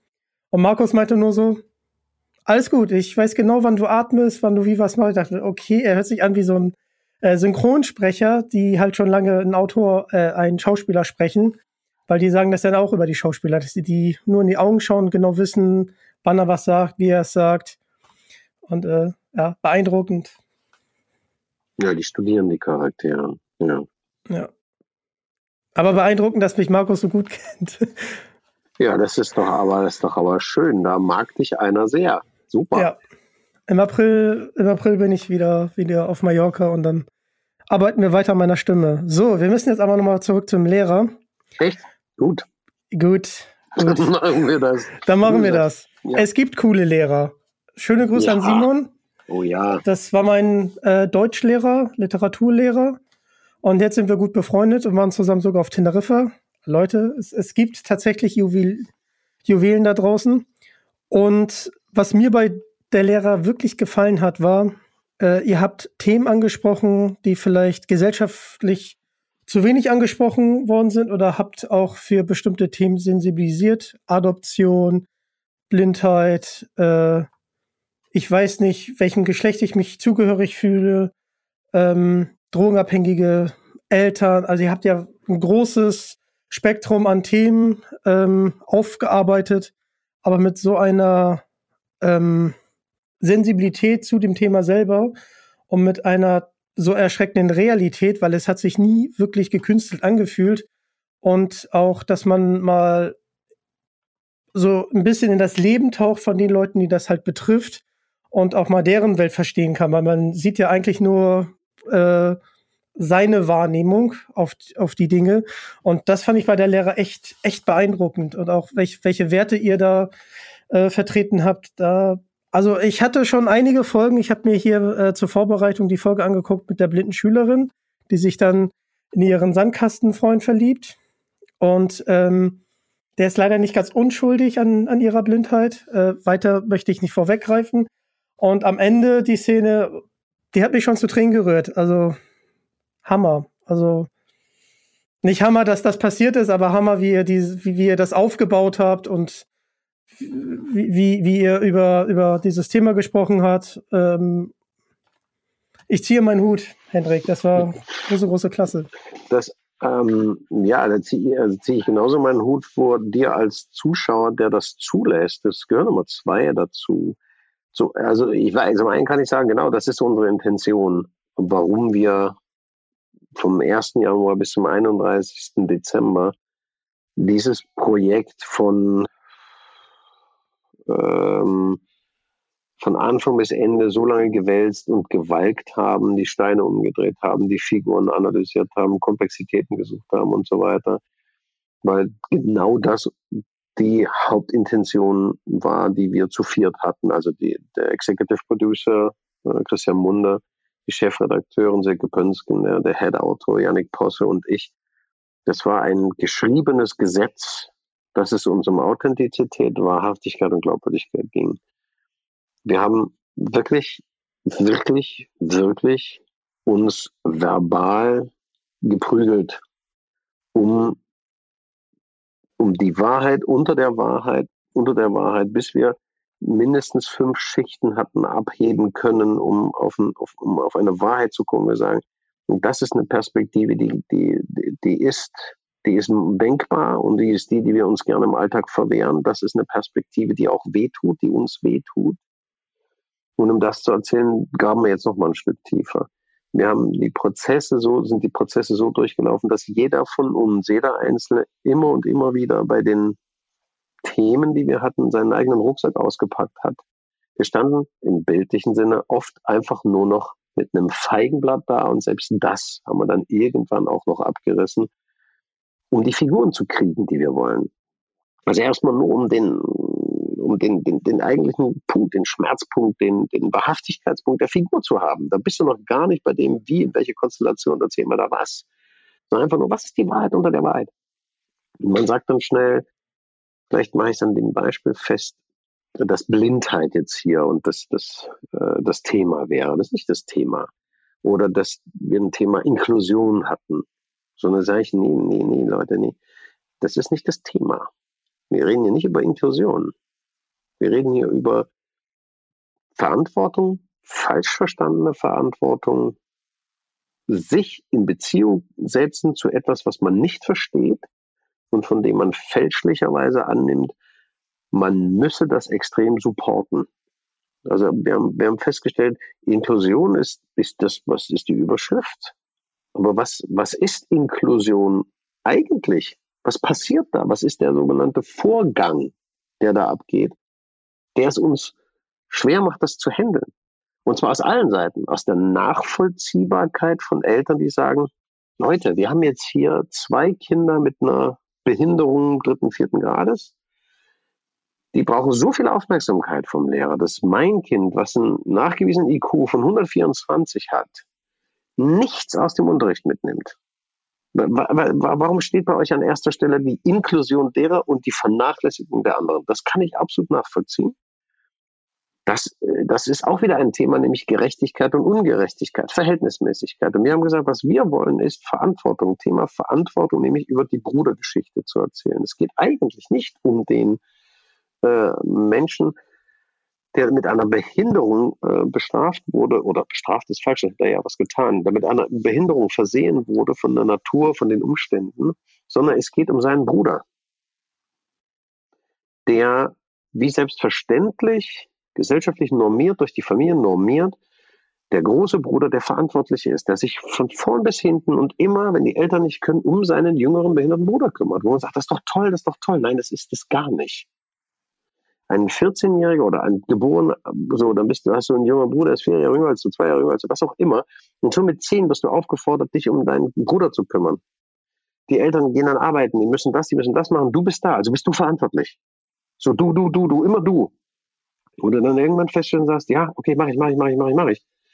Und er hat eine einzige Stelle gehabt, wo er er war, nämlich in der Schule. In seiner Schule allein, da konnte er aufatmen und war nur für sich verantwortlich. Und jetzt plötzlich wollte sein Bruder auch mit an seine Schule. Die Eltern fanden es toll, alle fanden es toll, das passt doch ihr beiden. Und da sagst du dann, die Geschichte müssen wir erzählen. Die Geschichte, dass wir sagen, wir müssen höllisch aufpassen, wem wir in unserer Gesellschaft eine Verantwortung aufbrummen, dessen, dessen Arbeit das aber nicht ist und der das nicht leisten kann, sondern der ganz anderes zu tun hat, um später befähigt zu sein, genau das zu tun. Ich kann einem Bruder, einem Kind nicht die Verantwortung aufbürden, du hast für ein anderes Kind da zu sein. Nein, es ist genauso ein, ein, ähm, ein junger Mensch, jeder junge Mensch hat das Anrecht darauf, schutzbefohlen und behütet zu sein. Jeder. Auch der, der nicht behindert ist. Und das ist das eigentliche Thema da drin. Also ne, ne, ein Missverständnis im Umgang mit Behinderung und Inklusion. Das hat es reizvoll gemacht. Das hat es so, hat es, hat es auch in der Auseinandersetzung unter uns reizvoll gemacht, weil man mit eigenen Political Correctness Sachen plötzlich aufräumen musste und festgestellt hat, ach, wir reden hier von äh, Geschlechtergerechtigkeit und da kam plötzlich bei äh, Fußballmannschaft, da ein Mädchen darf dann nicht mehr mitspielen ab 16 oder was auch immer. Dann kam dann so eine, so eine konfrontativen Auseinandersetzung, da waren wir schon in einem neuen Team, die da hießen, ja, das ist doch absurd, dass die Mädchen nicht mehr mitspielen können. Und jedwedes Argument, was die Biologie dir gibt, wurde, wurde niedergemäht. Das ist ja Chauvinismus. Ich dachte, warte mal, Sekunde, Sekunde. Wie schnell läuft ein Mädchen in der gleichen Gewichtsklasse 100 Meter wie ein Junge? Wer, wer ist schneller? Wenn beide gleich trainiert sind, wer ist physisch, körperlich schneller? Das Mädchen oder der Junge? Ja, es gibt aber auch Mädchen, die sind, ja, nicht, stopp, stopp, stopp. Wir reden von gleich trainiert. Von gleich trainiert. Wir reden also von unseren Leistungssportlern im 100-Meter-Lauf. Sind die Zeiten zwischen Frauen und Männern, sind die gleich oder unterscheiden die sich um eine Sekunde? Also wenn ihr mir so kommst, das ist ja Quatsch. Wir sagen, nee, wir, müssen, wir müssen selber auch ehrlich sein. Wir müssen hier nicht anfangen, politisch korrekt zu denken. Das ist das Schlimmste, was man tun kann, politisch korrekt zu denken, denn die Politik ist nicht korrekt. Die Politik ist verlogen, sie ist bestechlich, sie verarscht uns und sie belügt uns. So das, das ist Politik. Also wir müssen über sowas nicht reden. Wir müssen miteinander wahrhaftig und ehrlich sein. Wir müssen es uns erlauben zu sagen, ja, es wäre schön, wenn es so wäre. Aber es ist nicht so. Also lass uns tiefer graben und gucken, wo hier die Wahrheit liegt. Das war über, über sechs, sieben Jahre die, die Auseinandersetzung, wirklich dahin zu gehen, wo es einem wehtut, ehrlich zu sein. Und das hat zu den Geschichten geführt, die halt authentisch und glaubwürdig sind. Und die aber eben nur beim Publikum ankommen, wenn es offen und bereit ist. Aber da haben wir dann auch einen Trick benutzt für die, die es eigentlich nicht sind. Wir haben halt extrem viel Humor gehabt. Wir, haben halt einen, Head, sagen, wir hatten einen Headwriter, der einfach ich habe dem manchmal Texte vorgelegt, so drei Seiten lang, so ausgetüftelt, bla bla bla bla, bla, bla, bla. bla, bla.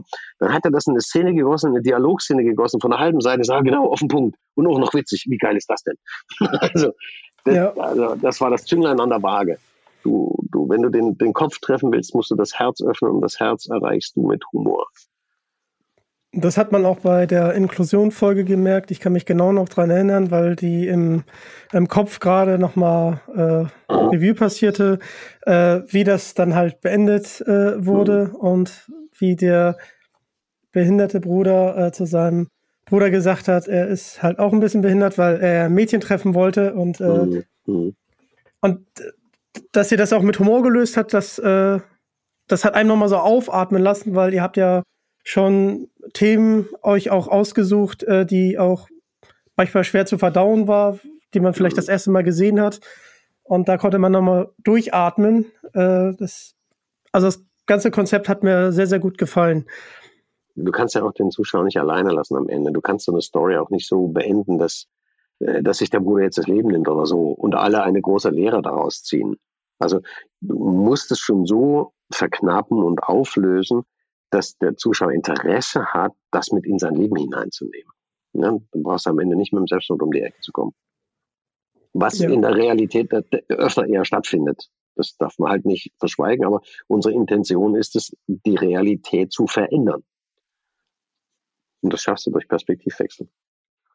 Das stimmt. Hast du denn ähm, Anekdoten, die du von, den, von dem Dreh äh, bei der Lehrer erzählen möchtest? Irgendwas, was dir besonders im Kopf äh, hängen geblieben ist? Nee, Anekdoten. Ich bin nicht der Anekdotentyp. das ist okay. so gar nicht. Ich bin, ich bin wirklich, bin der, ich bin so die Arbeitsbiene. Es gibt unglaublich viele Geschichten über, wir wollten mal eine ganze Musical-Folge machen. Ein Traum für mich, eine Musical-Folge zu machen. Ich habe für eine Folge in der Staffel 7, glaube ich, äh, Sievers Traum beginnt mit dem, mit, mit so einem Musical-Moment, äh, dass er was träumt und da kommt Cheerleader und da gibt's Puschel und äh, er ist die ganze Zeit auf der Suche und da geht's eigentlich um das Mädchen, was eine unheilbare Krankheit hat.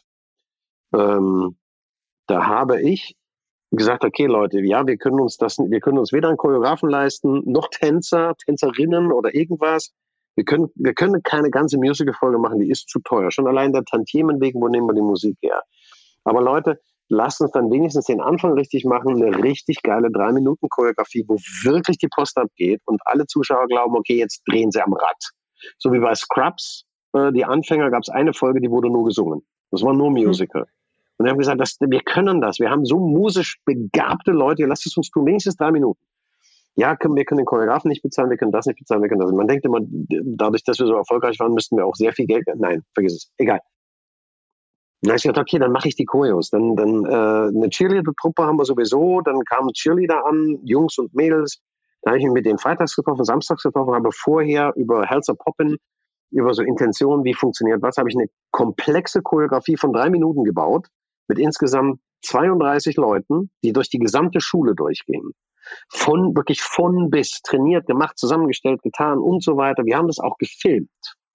Wir haben das komplett gefilmt. Das war wirklich, wirklich geil. Ich habe die Aufnahmen noch abgefilmt aus dem Monitor. Mega. Übrig geblieben sind, glaube ich, 35 Sekunden. Äh, das war's. Und der Hauptteil, auch Stefan Vollmer, als halt der einzige Kumpel, den Karl Sievers ja hat, der für Karl Sievers auch sozusagen der Held in seinem Musical ist, verständlicherweise. Und außerdem heißt das Ding der Lehrer, deswegen musste Stefan Vollmer auch die Choreografie verkaufen. Klar. Ähm, der gesamte Part, den ich für Stefan Vollmer gedacht habe, flog vollständig raus. Es war nichts mehr übrig. Es war Schade. so deprimierend. Und nur noch nicht mal so, dass sie das Material in Storage also aufgehoben hätten und gesagt hätten, okay, das ist lukrativ, äh, für Making of, für Behind the Scenes, für, für, für, für, für, nee, null, null. Einfach nur weg. Ich habe einzig und allein eine abgefilmte Sequenz äh, vom, äh, vom Regiemonitor und denke, ja, schade, all das andere habe ich jetzt auch nicht mehr. Ich habe jetzt nur noch das.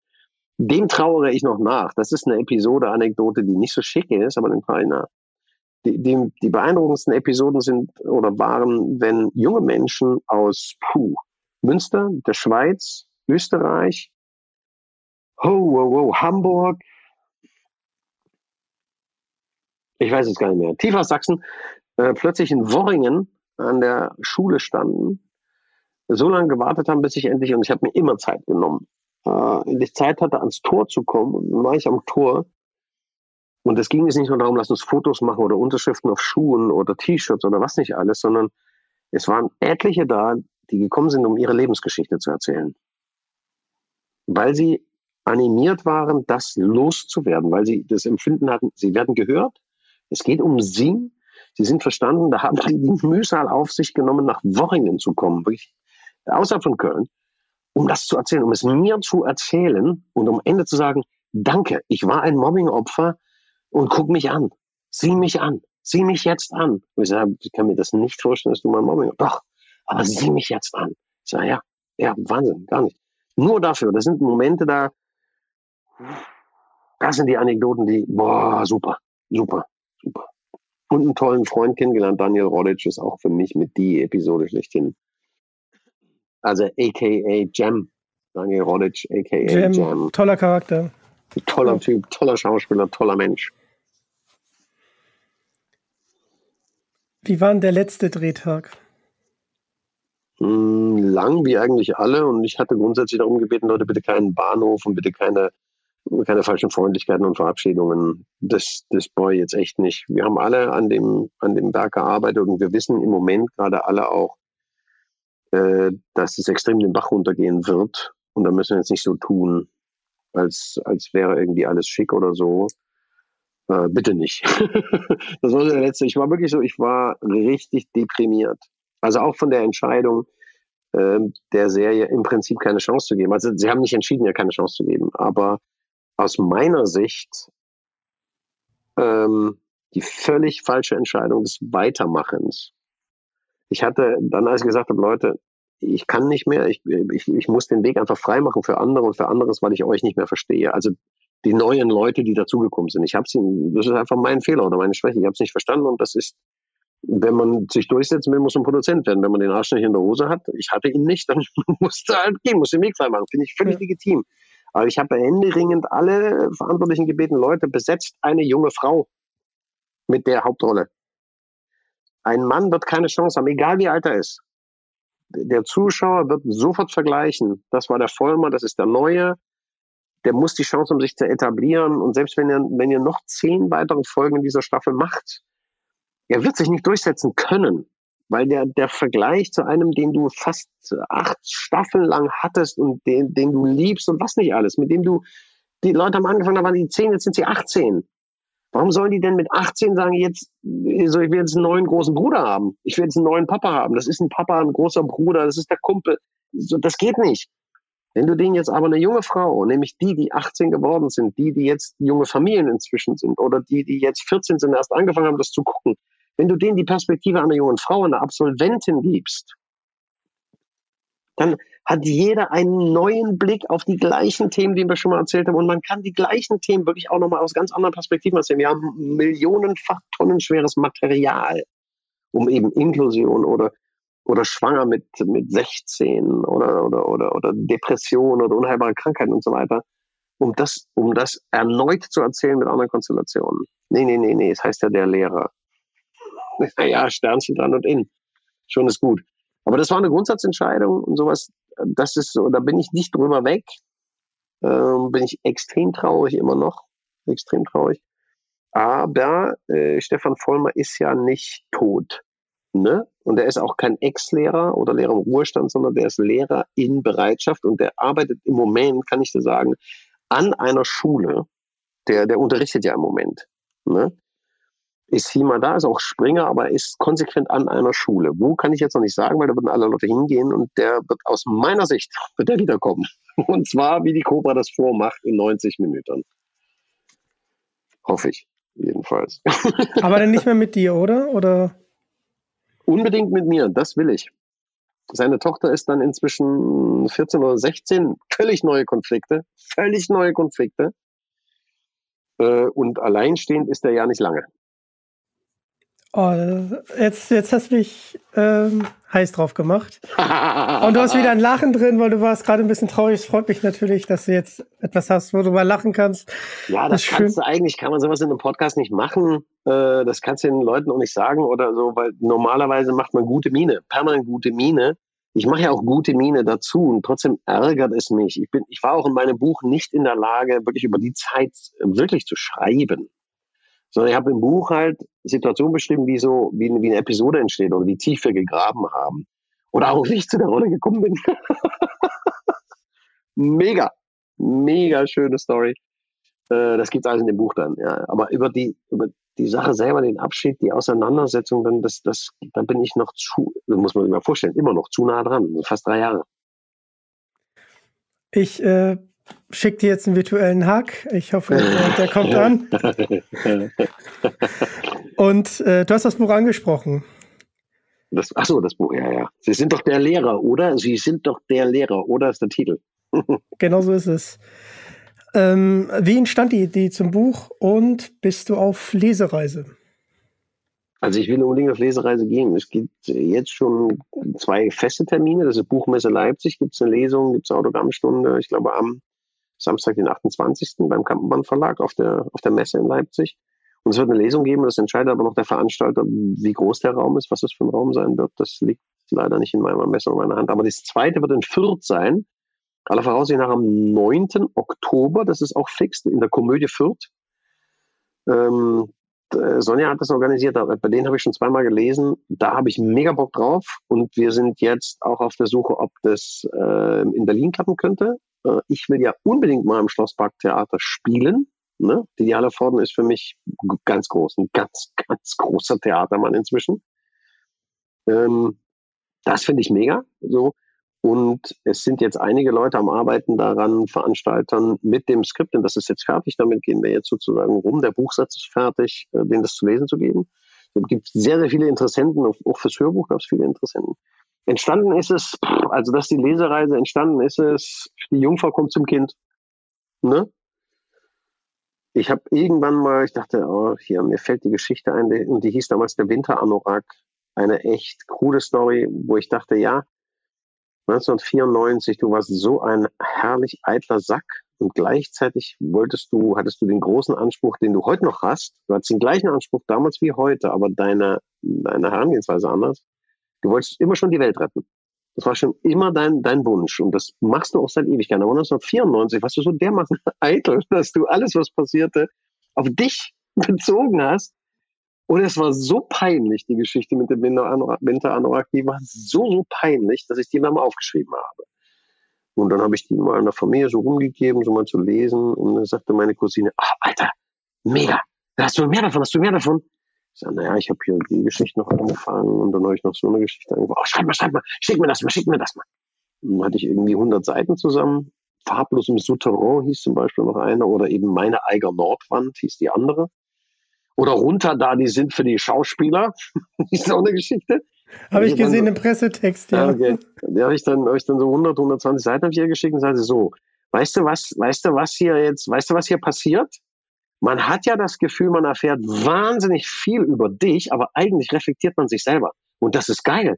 Ich habe über mein Leben nachgedacht, über meine Familie, über mein, das, das ist, das kannst du noch mehr schreiben?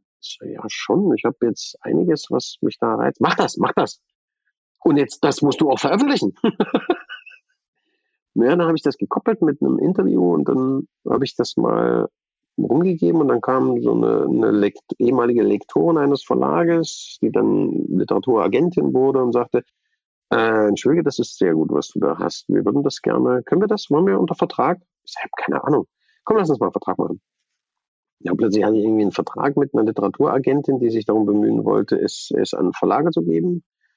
Dann stand plötzlich der Ulstein Verlag auf der Matte und gesagt, wir haben großes Interesse, also die Lektoren zumindest hatten großes Interesse. Dann haben wir angefangen daran zu arbeiten und dann bekam die Verkaufsabteilung von Ulstein dann das, das Skript und dann sagten die, nee, das verkaufen wir nicht. Äh, wieso nicht? Ja, das passt in keine Schublade. Ich sage, ja, aber das ist, das ist äh, Story of my life. ich passe in keine Schublade. Die Dinge, die ich mache, passen in keine Schublade. Aber die, die können erfolgreich werden. Siehe der Lehrer, das kann erfolgreich werden. Oder hier der letzte Bozenkrimi, das kann. Also, wo ist euer Problem? Nee, wir haben keine Schublade, wird für uns sein. Und dann kam der Kampmann Verlag und hat gesagt, wir brauchen keine Schubladen, wir, wir wollen das gerne verlegen. Und da sind wir jetzt soweit. Es ist im Druck und es kommt dann halt raus. Ja, die Jungfrau zum Kind, genau so. Genau so. Ich habe auch keine Ahnung, was bei rumkommt. Deswegen habe ich Sven Koch interviewt. Er ist Bestseller-Autor und habe ihn gefragt, ob man Millionär wird. Da hat er mich ausgelacht. 18.04. kommt es raus. 18.04. ist VÖ, genau, genau. Genau. Bin ich schon sehr gespannt. Und ich wollte tatsächlich auch ein Buch schreiben und jetzt, wenn ich das so höre, möchte ich das trotzdem machen. Nicht mit der Intention, Millionär zu werden, vielleicht klappt es ja doch. ähm, Was bringen dir die Millionen? Die bringen dir gar nichts. Die, genau, die bringen dir gar nichts. Das ist Schnappatmung es ja. kriegen, wenn du mit Leuten äh, zu tun hast, äh, äh, die, du, die du bewunderst. Da wirst du wieder die drei Fragezeichen im Kopf haben. ja, ähm, das soll nämlich einen Titel tragen, Eistee Pfirsich. Und äh, das hat eine doppelte Bedeutung. Das kann ich ja hier mal erzählen. Mhm. Ähm, einmal ich, ich hatte ein MacBook, jetzt denkst du, okay, es wird kapitalistisch, aber ich bin ja eigentlich ein Eistee 40 Trinker und habe damals äh, Holunder Eistee genommen und äh, wir mussten damals ähm, ähm, hatten wir leider noch keine Dienstlaptops, also habe ich es natürlich mitgenommen. Und der ist natürlich ausgelaufen. Total schaden. Ärgerlich. Wäre ich doch bei IST 40 geblieben. So fängt mhm. halt äh, die Einleitung an. Und das wäre dann auch so autobiografisch mit kurzen Episoden. Mhm, ähm, mhm. und das Schlussding, und jetzt wird es ein bisschen, also manche würden sagen kitschig, aber ich finde es, äh, deswegen habe ich den Titel auch gewählt. Ähm, einmal, weil es vor Tequila steht. Nein, aber äh, der Grund ist tatsächlich, ähm, wenn du, wenn du geboren wirst, dann wirst du erstmal in eiskalte Wasser geschmissen, so. Dann hast du erstmal nichts. Und dann kommen Familie, Freunde, äh, Gewohnheiten und dann baust du dir so, dein Tee ist ja meistens warm. Und dann baust du dir halt ein Umfeld auf, in dem du dich wohlfühlst. Und der Pfirsich ist halt so der extra Kick. Entweder eine Leidenschaft, die du hast, äh, tolle Erlebnisse und deswegen Eistee Pfirsich. Und ich habe äh, gemerkt, ich lebe ja so ein bisschen nach dem Motto äh, spontan sein, weil die spontansten Entscheidungen sind meistens die schönsten. Ähm, und ja, das ist wirklich lebensbereichernd. Also, als ich auf Mallorca war, äh, als das äh, feststand mit dem Workshop, hätte mein Kopf gesagt, so bei dem Preis, mm -mm. aber ich habe gesagt, ich will das machen und es war eine wunderschöne Zeit. Und äh, im April fliege ich wieder runter und äh, das hätte ich sonst halt nicht gemacht. So. Und äh, mit dem Podcast genauso. Also die spontane Idee war da, aber bis man halt den ersten Gast hat, ein Kumpel von mir gesagt, so, ich bin ein erster Gast. Und äh, deswegen, die spontanen Ideen sind meistens ähm, die schönsten. Eistee Pfirsich. Ja. Mhm. Untertitel Ich war das vierte Fragezeichen.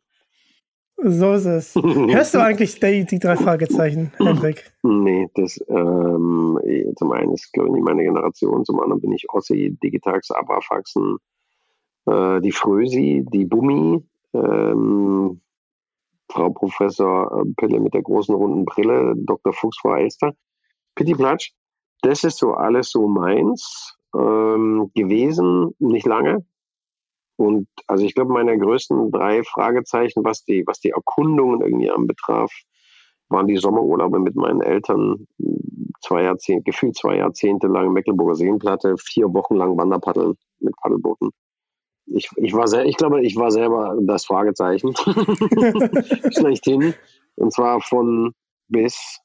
Ähm, ich habe da jetzt, äh, gibt es eine Verfilmung, wenn ich mich nicht irre, ne?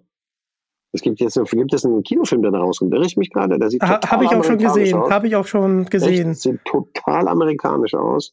Und ich dachte nur, scheiße, haben die geilen Mut, weil wir gerade an einem Drehbuch arbeiten, der äh, Heimann und ich, Etienne Heimann und ich, ist ein, ein sehr guter Autor, der viele, viele auch Cobra-Bücher geschrieben hat. Oder der hat auch äh, letztes Mal Berlin ein Buch geschrieben, bei dem ich mitspielen konnte, eine tolle Rolle auch gespielt, äh, geschrieben. Der ähm, schreibt ein Buch für Pollution Police, das ist ein Pfadfinder. Ist im Prinzip sowas wie drei Fragezeichen, nur die gibt's wirklich, die Pfadfinder, Pollution Police in Deutschland mehr als, glaube ich, 1,2 Millionen, wenn ich mich nicht irre. Und da gibt es eine Story und aus dieser Story und dem Treatment, was jetzt ist, hat mich der Produzent, ähm, der designierte Produzent, der ist jetzt nicht von Haus aus Produzent, äh, und Etienne, die haben gesagt, es wäre schön, könntest du mal deinen Kommentar geben. Dann habe ich zum Treatment meinen Kommentar geschrieben und dann hieß es so, ähm, das machen wir jetzt mal wohl zusammen. Und da dachte ich, guck mal, die haben es schon gemacht, die haben es einfach gemacht, aber die hatten natürlich auch schon eine weltweit, also deutschlandweit bekannte Vorlage, das ist schon sehr geil. Und wir kreieren sozusagen aus dem Pollution Police, da gibt es 20 äh, Hörspiele inzwischen davon, alles mit Eigeninitiative, alles für einen guten Zweck gemacht und so weiter.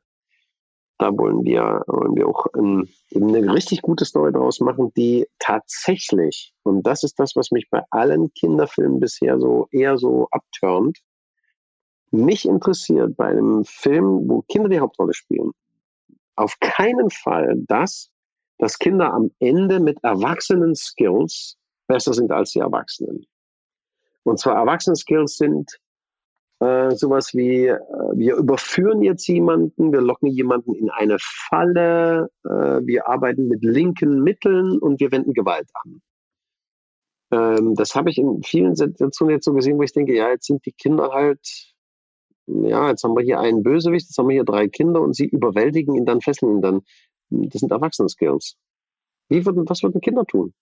Was würden Kinder wirklich tun? Wie gehen Kinder wirklich einen Konflikt an, wenn wir sie mal verdammt nochmal in Ruhe lassen? und uns nur anschauen, wie sie den Konflikt, den sie haben, lösen. Und wenn wir das schaffen, in die Kinderwelt einzutauchen und nicht schon das, wie wir sie erzogen haben, im Kindergarten oder auch zu Hause, sondern mal versuchen, wirklich sie mal zu lassen und den Konflikt zu lösen, dann, dann stellst du plötzlich fest, ah, hier gibt es ja Lösungsansätze und Wechsel, die sind ja viel geiler als das, was wir ihnen beibringen. Vielleicht sollten wir wirklich, wirklich, wirklich von Kindern lernen. Das ist das, was mich reizt. Das will ich finden. Dann will ich, ähm, also, also da sind wir dabei und wir haben schon Buchbücher. Und aus diesem Treatment soll dann wirklich ein Drehbuch werden. Unsere eigenen drei Fragezeichen, sozusagen. Ich bin gespannt. Also kurz zum drei Fragezeichen-Film. Ich, ich kann ihn wirklich empfehlen. Also mich hat er echt gut unterhalten. Wo kann ich ihn denn sehen? Kino? Kino, 26.01. Also okay. Donnerstag müsste da rauskommen. Ach so, und du hast ihn schon gesehen? Ja, ich wurde, liebe Grüße geht an äh, Frau Ludwig vom Kosmos Verlag. Ich fasse es nicht. Und was hast du für geile Beziehungen? Dankeschön, Dankeschön. Mega, hast du dir erschaffen, toll. Ha, ja, habe ich mir erschaffen und äh, da bin ich sehr dankbar. Und zwar, äh, die liebe Frau Ludwig hat mich da zur Pressevorführung äh, aufgeschrieben. Und da war ich äh, in Cinem, Cinemax Dammtor. Genau. Und wow. dort habe ich ihn dann gesehen, wurde von der Arbeit sogar freigestellt. Wow. Also finde ich auch sehr schön, dass die äh, auf der Arbeit äh, mein Projekt hier mit dem Digitalk so unterstützen. Und äh, dann nochmal lieben Dank. Wirklich, wirklich schön. Das hast du, das hast du dir erschaffen, dass das so ist. Das ist ja nicht, da kommt jetzt keiner und sagt, ich schenke dir das mal, sondern weil du das machst, was du tust und wie du es tust. Mega, Dominik. Oh, oh danke, danke, Hendrik. Das cool. bedeutet mir viel. Cool. Dann habe ich noch zwei, zwei Sachen. Und zwar einmal Anspielung wieder an äh, Leonardo DiCaprio. Die beste Szene in Once Upon a Time ist die Szene meiner Meinung nach, wo DiCaprio in seiner Rolle ist, in seiner Rolle, die er da mhm. gerade spielt, Mhm. Und das Kind dann zu ihm sagt, das war die beste Schauspielleistung, die ich je gesehen habe, und er sich so darüber freut. ja. ist, also ich fand die Wohnwagenszene ja. auch genial, ja. auch von Gerrit Schmidt-Voss genial synchronisiert, aber äh, weil das so echt war und äh, Kinder halt wirklich ehrlich sind und wenn das Projekt, was ihr äh, da vorhabt, wenn die Kinder dann auch diese Ehrlichkeit haben, weil wenn man Kinder mal fragt, ähm, wie fandst du denn? Und die sagen, ja, mega, dann meinen die das auch so. Also Kinder haben da mhm. ja keine Hintergedanken oder mhm. so. Und äh, wenn das rüberkommt, stelle ich mir da schon sehr interessante äh, Geschichten vor und auch ein interessantes ähm, Character Storytelling, weil man da einfach viel mehr Möglichkeiten hat und weil es dann auch viel authentischer rüberkommt. Mhm. Ja, weil Kinder, die schnell sehr erwachsen sind, finde ich eher gruselig. Ich versuche mir auch immer noch ein bisschen das Kind zu bewahren. Deswegen höre ich ja auch noch die drei Fragezeichen, weil egal ob es Up und Downs gab, es war halt, es ist halt eine Konstante. Ähm, und ich finde, man muss auch da, also wenn man das möchte, kann man sich da den Platz im Leben äh, freilassen, dass man das halt zulässt. Und ich freue mich ja immer noch auf eine neue Folge von den drei Fragezeichen. Und äh, ja, das genieße ich. Und äh, das sind ja die Kleinigkeiten und die ganzen Kleinigkeiten äh, kommen dann ja zusammen, die das Leben dann halt auch lebenswert machen. Und äh, deswegen sind die drei Fragezeichen ja auch so ein großer Teil des Podcasts geworden. Und äh, ja, bin, bin ich auch irgendwie äh, stolz drauf und finde es auch sehr schön, dass das auch so angenommen wird und äh, dass ich die Zeit äh, mit euch, mit euch Gästen dann auch äh, teilen kann. Weil das Wertvollste, was wir nun mal haben, ist Zeit. Und äh, ich, ich finde das schön, dann mit auch jetzt mit dir äh, zu, zu sprechen und äh, das dann einfach zu teilen. Das, das hat doch was. Das, mhm. Deswegen mag ich, die, mag ich das Format Podcast. Und wenn man diese Zeit dann nochmal wieder äh, sich anhören möchte, dann macht man den Podcast einfach wieder an. Und das ist doch,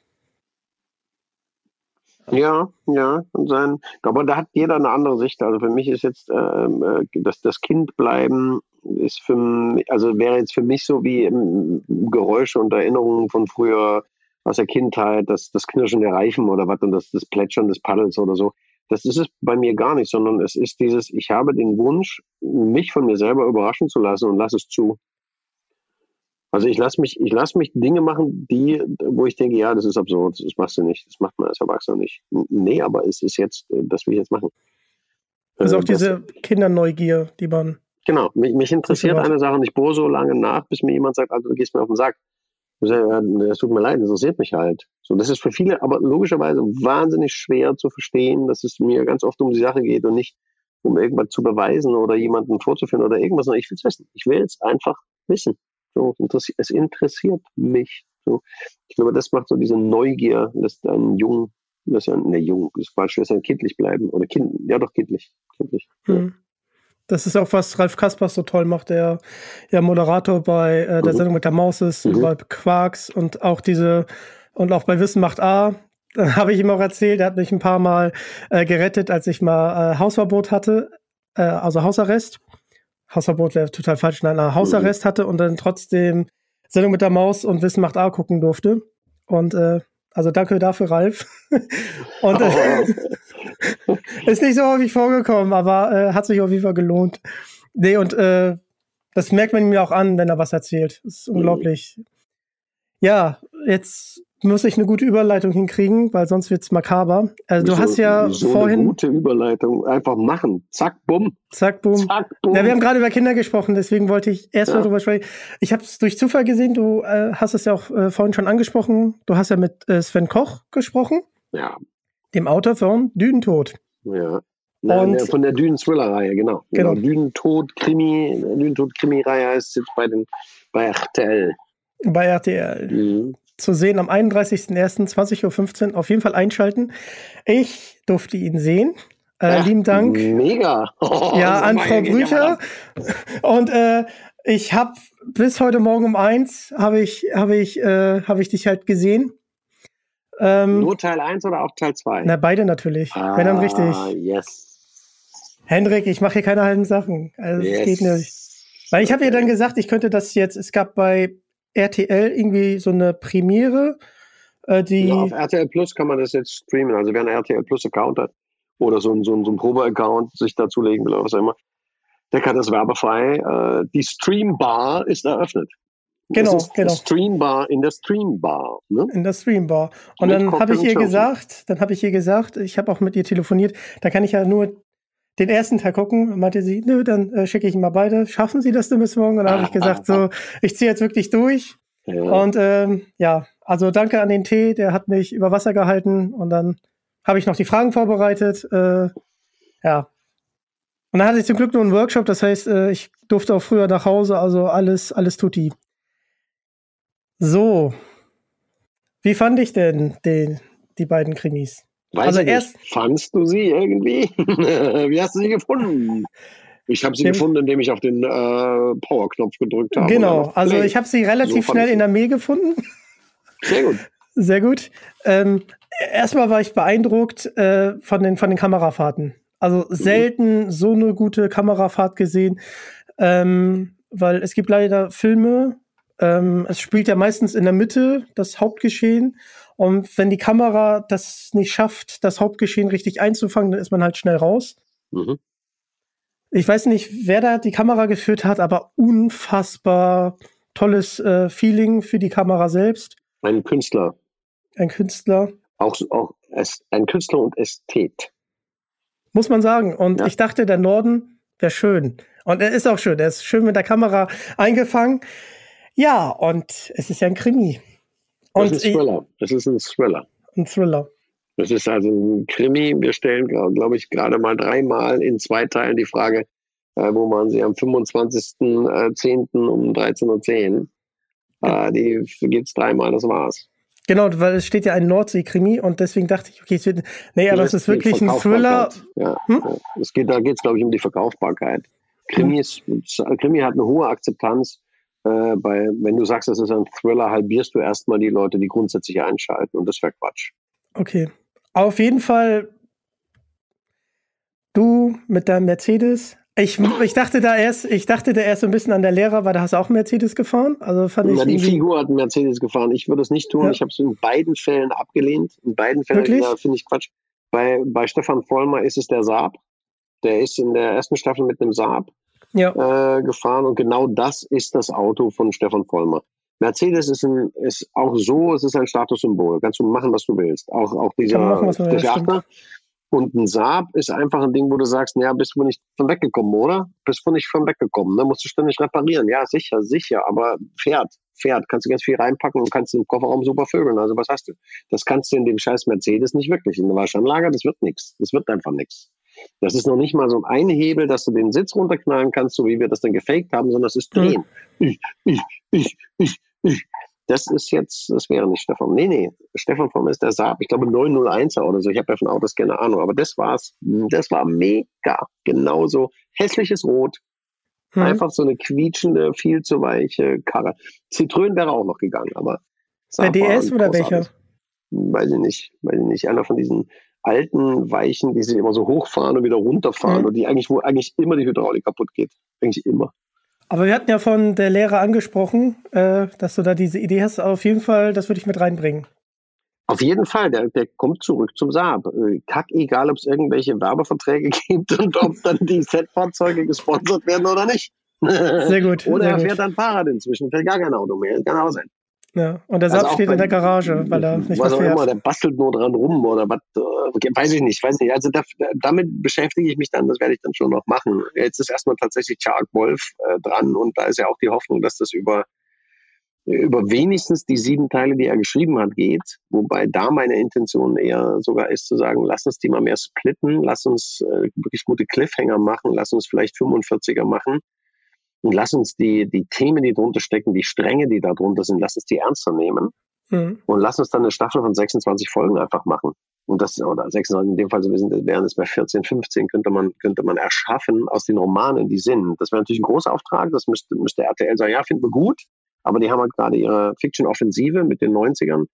Da wird es nicht passen. Aber meine Intention wäre sowas zu sagen, komm, wenn dann richtig Butter bei die Fische und dann richtig die Stränge erzählen, dass es wirklich ein Thriller ist, der aber wirklich, wirklich über Figuren erzählt wird. Wo du, da hast du mal eine ganze, vielleicht eine ganze 45 Minuten Episodennummer, wo du sagst, okay, der Krimi ist jetzt hier nur am Rande. Ist nur am Rande. Und wir nehmen jetzt wirklich eine Situation auseinander. Warum zum Henker hat der so ein Problem mit seinem Vater? Warum geht er nicht, warum ist er nicht reingegangen in das Sterbezimmer? Warum hat er das nicht gemacht? Was ist los mit dem? Was, was hat er für ein Problem? Was hat er für ein Problem mit dem Wasser? Was, warum hat er Probleme mit Frauen? Warum kann er nicht mit Frauen? Warum hat er keine Freunde? Warum ist er alleine? Also all das, warum, warum ist Femke Volkmers, warum, warum geht die immer so nah, warum ist die so nah am Gesetz? So, Warum, warum erzählt er ihr nicht, was er da gerade für eine kriminelle Nummer durchzieht? Das macht er nicht, weil, äh, ja, weil er sie belügen will, sondern sagt, na ja, um dass, dass das Ding aufgeht, darf die nichts wissen, weil die ist stick to the rules. Die, die würde, die würde, müsste mich melden bei der internen. So, und um ihr, ihr diesen, diesen Druck gar nicht erst zu verpassen, erzähle ich ja nichts. Logisch, ich mache es einfach. Meine Dienstlage ist sowieso da. Ich bin hier privat. Bam! Also ich will sie gar nicht in die Zwickmühle bringen. Ergo, nix, nix, nix. Ich mach's jetzt und ich weiß, hinterher wird sie mir dann trotzdem den Rücken stärken, weil sie genauso an der Aufklärung des Falls interessiert ist. Und ich habe ihr die Chance gegeben, dass sie nichts tun muss, weil sie nicht kann. Sie hat keine Beweise, noch nicht mal Indizien. Also auch eine sehr geile Figur und das auseinanderzunehmen, mehr so ein bisschen in 14 bis 20 Teilen, finde ich eine geile Sache. Finde ich auch. Ähm, wir dürfen ja nicht drüber spoilern, aber das, was du angesprochen hast, äh, die Szene fand ich Hammer, weil ich habe damit überhaupt nicht gerechnet. Ne? Weil, weil ich dachte mir so, ich dachte mir so, okay, wird das jetzt äh, so deutsch in Anführungsstrichen oder trauen sie sich was? Weil ich fand es äh, schön, wie ihr äh, in dem, das habt ihr, glaube ich, auf Norderney und Norddeich gedreht, ähm, wie ihr so die Klischees äh, bei der Dorfpolizei äh, da musste ich an Cops denken. Kennst du den Film Cops, diesen schwedischen Film? Nee. Äh, wo sie dann nachher was initiieren, damit immer wieder was passiert, weil es da so sterbenslangweilig ist. Und, und äh, ich muss halt nur daran denken, weil ihr diese Atmosphäre, äh, dass halt einfach nichts passiert und dass man da einfach nur seinen Dienst macht, man kennt jeden und man geht dann halt immer zur Kneipe, um was zu erfahren. Das habt ihr so authentisch eingefangen, das fand ich super.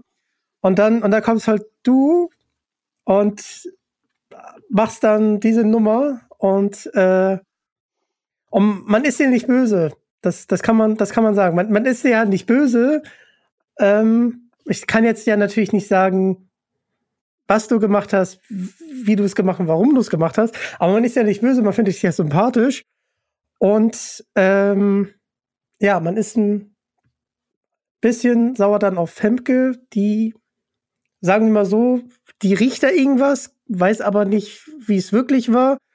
Und äh, ja, also man freut sich, wie es dann weitergeht. Mhm. Mhm. Und ähm, äh, du hast es jetzt ja mehrfach angesprochen. Es ist, also da sind wirklich Szenen dabei, wo ich dachte, okay. Puh, ja. Halleluja. Also schon. Oh, darf ich, darf ich sagen, absolut respektiervoll gemeint, aber ähm, wäre ich eine Schauspielerin am Set gewesen, dachte ich, uh, also da, also da waren Szenen dabei, da dachte ich, Halleluja. Also mit dem, mit dem äh, Keller nachher. Aber es ist Film. Das eine ist die Wirkung, was du siehst. Genau. Äh, das andere ist Film. Also den Szenen, wo es, wo es jetzt physisch oder psychisch wirklich ans Eingemachte ging, den siehst du es nicht an. Ja in den Szenen genau, die das erzeugen, sondern den siehst du es an, aber du siehst am, am Set, äh, würdest du eher sagen, ja, okay, das geht, das, das ist jetzt okay. Aber es geht genau um diese Wirkung, genau die muss erzählt werden, weil genau das erzählt werden soll. Und weil du das angesprochen hast, dieses, da passiert nichts und da ist die Langeweile einzufangen, das ist eben immer der Trugschluss. Immer. Denn dort ist ja schon seit Jahren etwas, was passiert ist und fortlaufend mhm. passiert und weiter passieren würde wenn nicht endlich mal jemand kommt und sagt, warte mal, der dicke Asphalt, der hier drauf ist, den haben alle schon, ja, der war schon immer da. Und man kommt dann einer und sagt, ja, aber dicker Asphalt, hier, so, ist doch Quatsch, oder? Habt ihr schon mal drüber nachgedacht? Nö, war schon immer da. Ja, ja, habe ich ja nur verstanden, dass das schon immer da war, aber schon mal drüber nachgedacht, dass der hier gar nicht hergehört. Wieso? Wieso? Wieso war schon immer da? Ist gut. ist ja gut. Thema durch. Thema durch. Thema Lass uns einfach mal gucken. Wir, machen, wir hacken mal auf. Nee, nee, machst du nicht. nicht, nicht. So funktioniert auch unser Leben. Wir packen immer mehr drauf und wundern uns dann, warum es explodiert. Der Typ ist ja auch wirklich wie so Machu Picchu. Der ist so ein bisschen, ich weiß nicht, ob es den Vulkan gibt, aber ähm, der ist wirklich wie so ein Vulkan, der aller äh, 700 Jahre ausbricht. Und wir sind jetzt im Jahr 750 drüber, seit dem letzten. So ungefähr ist Jack Wolf. Und das ist, mhm. das passt in den Thriller auch gut rein. Und äh, da auch nochmal mein Kompliment an den Cast. Also großartig gemacht. Und äh, diese, diese Szenen, die du vorhin angesprochen hast, die haben mich echt schockiert. Aber das sollten sie natürlich auch. Mhm. Und äh, dann gibt es einen zweiten Teil. Ja. Und das Schöne ist, dass sich die äh, Figuren weiterentwickeln. Ähm, und dann äh, also es steht teilweise im Pressetext, aber ich will nicht viel vorweggreifen. Da gibt es ja, ja eine Fähre. Mhm. Und ähm, da habe ich mich gefragt,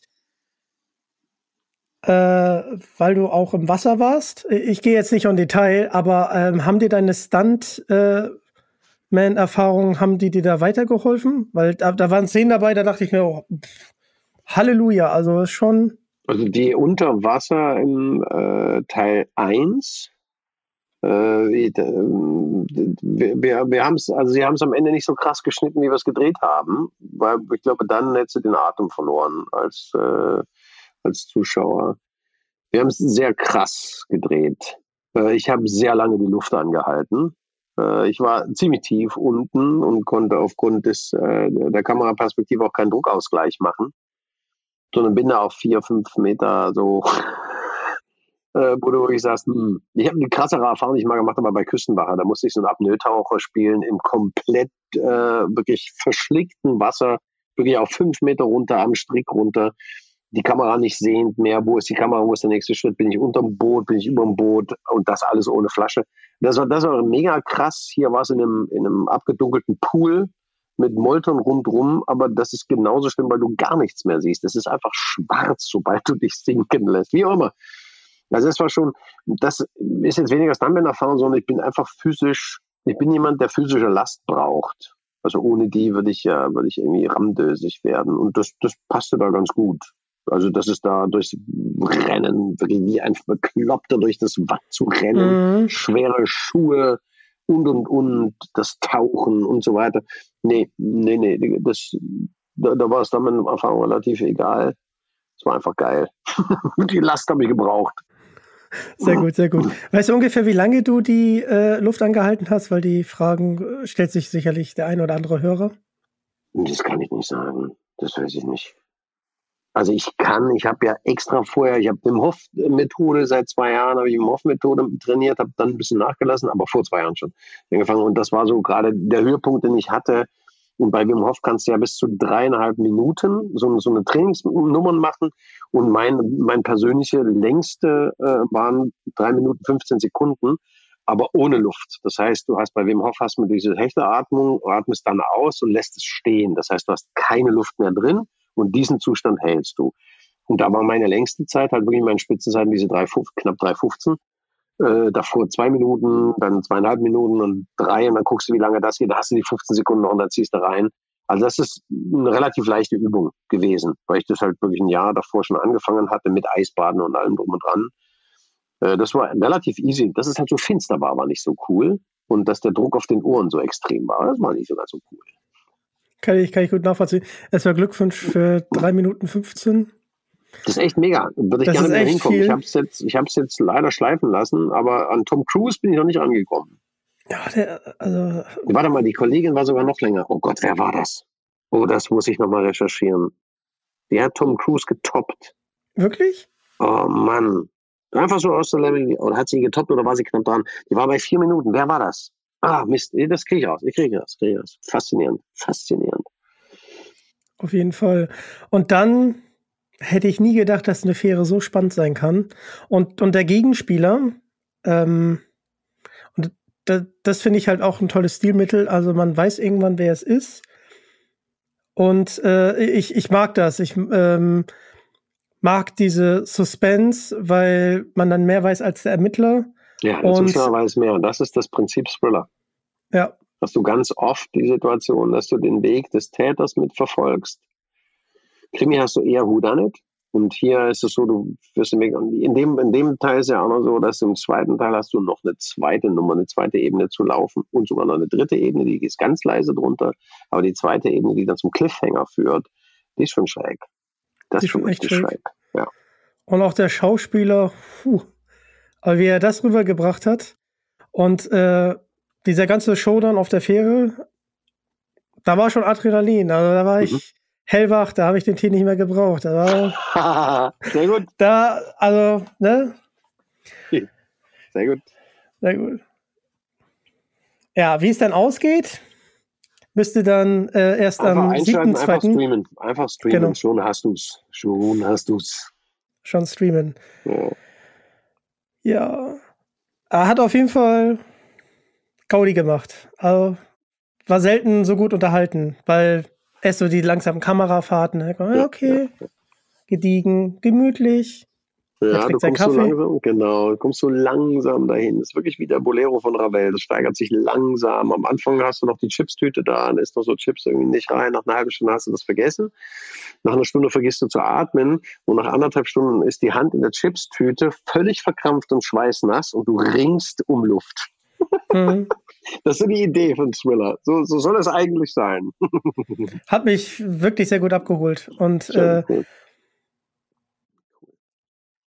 ich fand ähm, einige Szenen, die äh, hatten auch eine äh, schöne, schöne Bedeutung. Also, die haben nicht der Worte gebraucht. Äh, ich glaube, du weißt, welche Szene ich meine.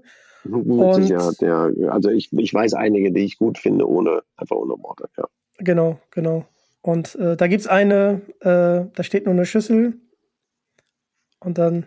Mhm. Mhm. Äh, fand ich, mhm. also die hat einfach nicht der Worte gebraucht. Äh, mhm. Und das finde ich halt auch äh, schön, dass solche Szenen im Thriller trotzdem noch irgendwie ihren Platz finden und äh, trotzdem in dem in der ganzen Erzählstruktur trotzdem äh, die Spannung nicht rausnehmen. Ja. Ähm, und das ist euch wirklich sehr gut gelungen. Gut, es freut mich, dass das so funktioniert. Freut mich sehr. Freut mich wirklich sehr cool. Und dann habe ich natürlich eine letzte Frage, da du ja Schauspieler bist okay. und auch Stuntman. Ähm, was möchtest du angehenden Schauspielern oder Stuntman äh, mit auf den Weg geben wollen? Also Stuntman kann ich nichts mit auf den Weg geben. Das kann Frank vielleicht machen, das können seine Söhne machen, das kann, ähm, das kann die Cobra machen. Also äh, Action, Action Concepts. Ähm, Also ich gebe ungern jemandem direkt was auf den Weg mit. Das machen ja so die Hollywood-Schauspieler, die werden dann so in Schauspielschulen eingeladen, um dann mal aus ihrem Leben zu erzählen und so die Weisheiten zu verbreiten und zu motivieren. Äh, ich mache das, mach das gerne nur, wenn mich wirklich jemand fragt und sagt, sag mal, kannst du, hast du? Und selbst dann überlege ich noch genau, ob ich irgendjemandem mein Zeug hinschütte. Da, weil als, als Nina ihre erste große, große Rolle hatte, da war sie, ich glaube, zehn, wenn ich mich nicht irre, oder elf, Blueprint hieß das mit Franka Potente, großartiger Film. Und sie schmiss mir, das war die erste große, davor hat sie schon eine Rolle gespielt, dann Vater zu Weihnachten hieß das. Andere Story, lange Story, sehr witzige Story vor allem, aber egal.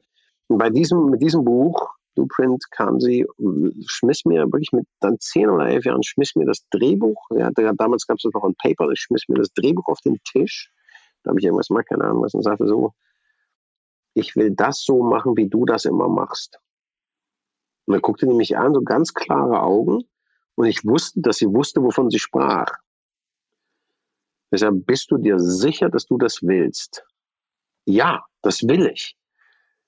Nina, wenn du das so machst, gibt es kein Zurück mehr.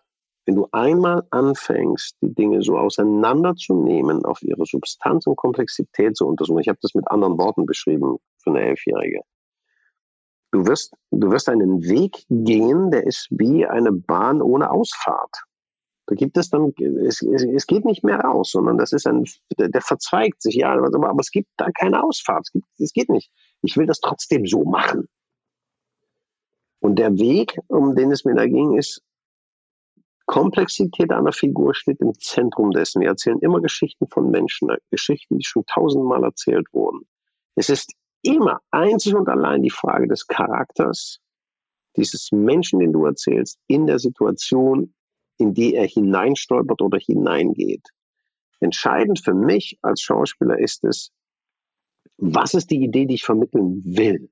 Was ist, was gibt dem, dem Zuschauer die Möglichkeit, mit meiner Figur einen Perspektivwechsel vorzunehmen auf Situation, auf Charakter, auf Problematik, die hier steht.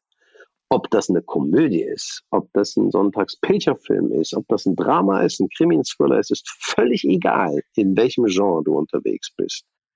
Gib dem Zuschauer die Möglichkeit einzusteigen, gib ihm die Möglichkeit, sein Leben zu reflektieren, seine Perspektive umzuswitchen und tatsächlich aus dem Film nicht intellektuell, sondern instinktiv etwas mitzunehmen, was ihm tatsächlich etwas bringt, seine, seine Tagesproblematik zu lösen, die er hat, indem er einfach nur einen Schritt zur Seite tritt. Was wahnsinnig schwer zu machen ist, aber biete es ihm an. Das ist mein Hauptanliegen.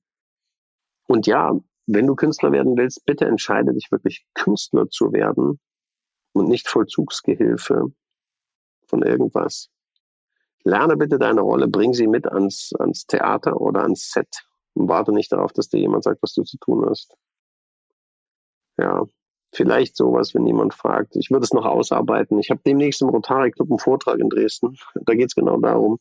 Da werde ich das etwas mehr ausweiten und ausarbeiten, wie ich das in den, in den Geschichtsfilmen da gemacht habe. Sowas. Danke dir für die ausführliche Antwort. kürze sie, kürze sie, kürze sie. das geht jetzt raus an Markus. ähm, ich sage ja. nur Digitalk, der Podcast rund um die digitale Welt mit Dominik Grote. Das war's. Habt einen schönen Abend, habt einen schönen Tag, habt ein gutes Leben. Nehmt euch wahr, nehmt eure Umgebung wahr, die Menschen neben euch und vor allem verbringt das Leben mit Liebe, in Authentizität und Wahrhaftigkeit. Und damit sagen wir Tschüss. Tschüss. Tschüss.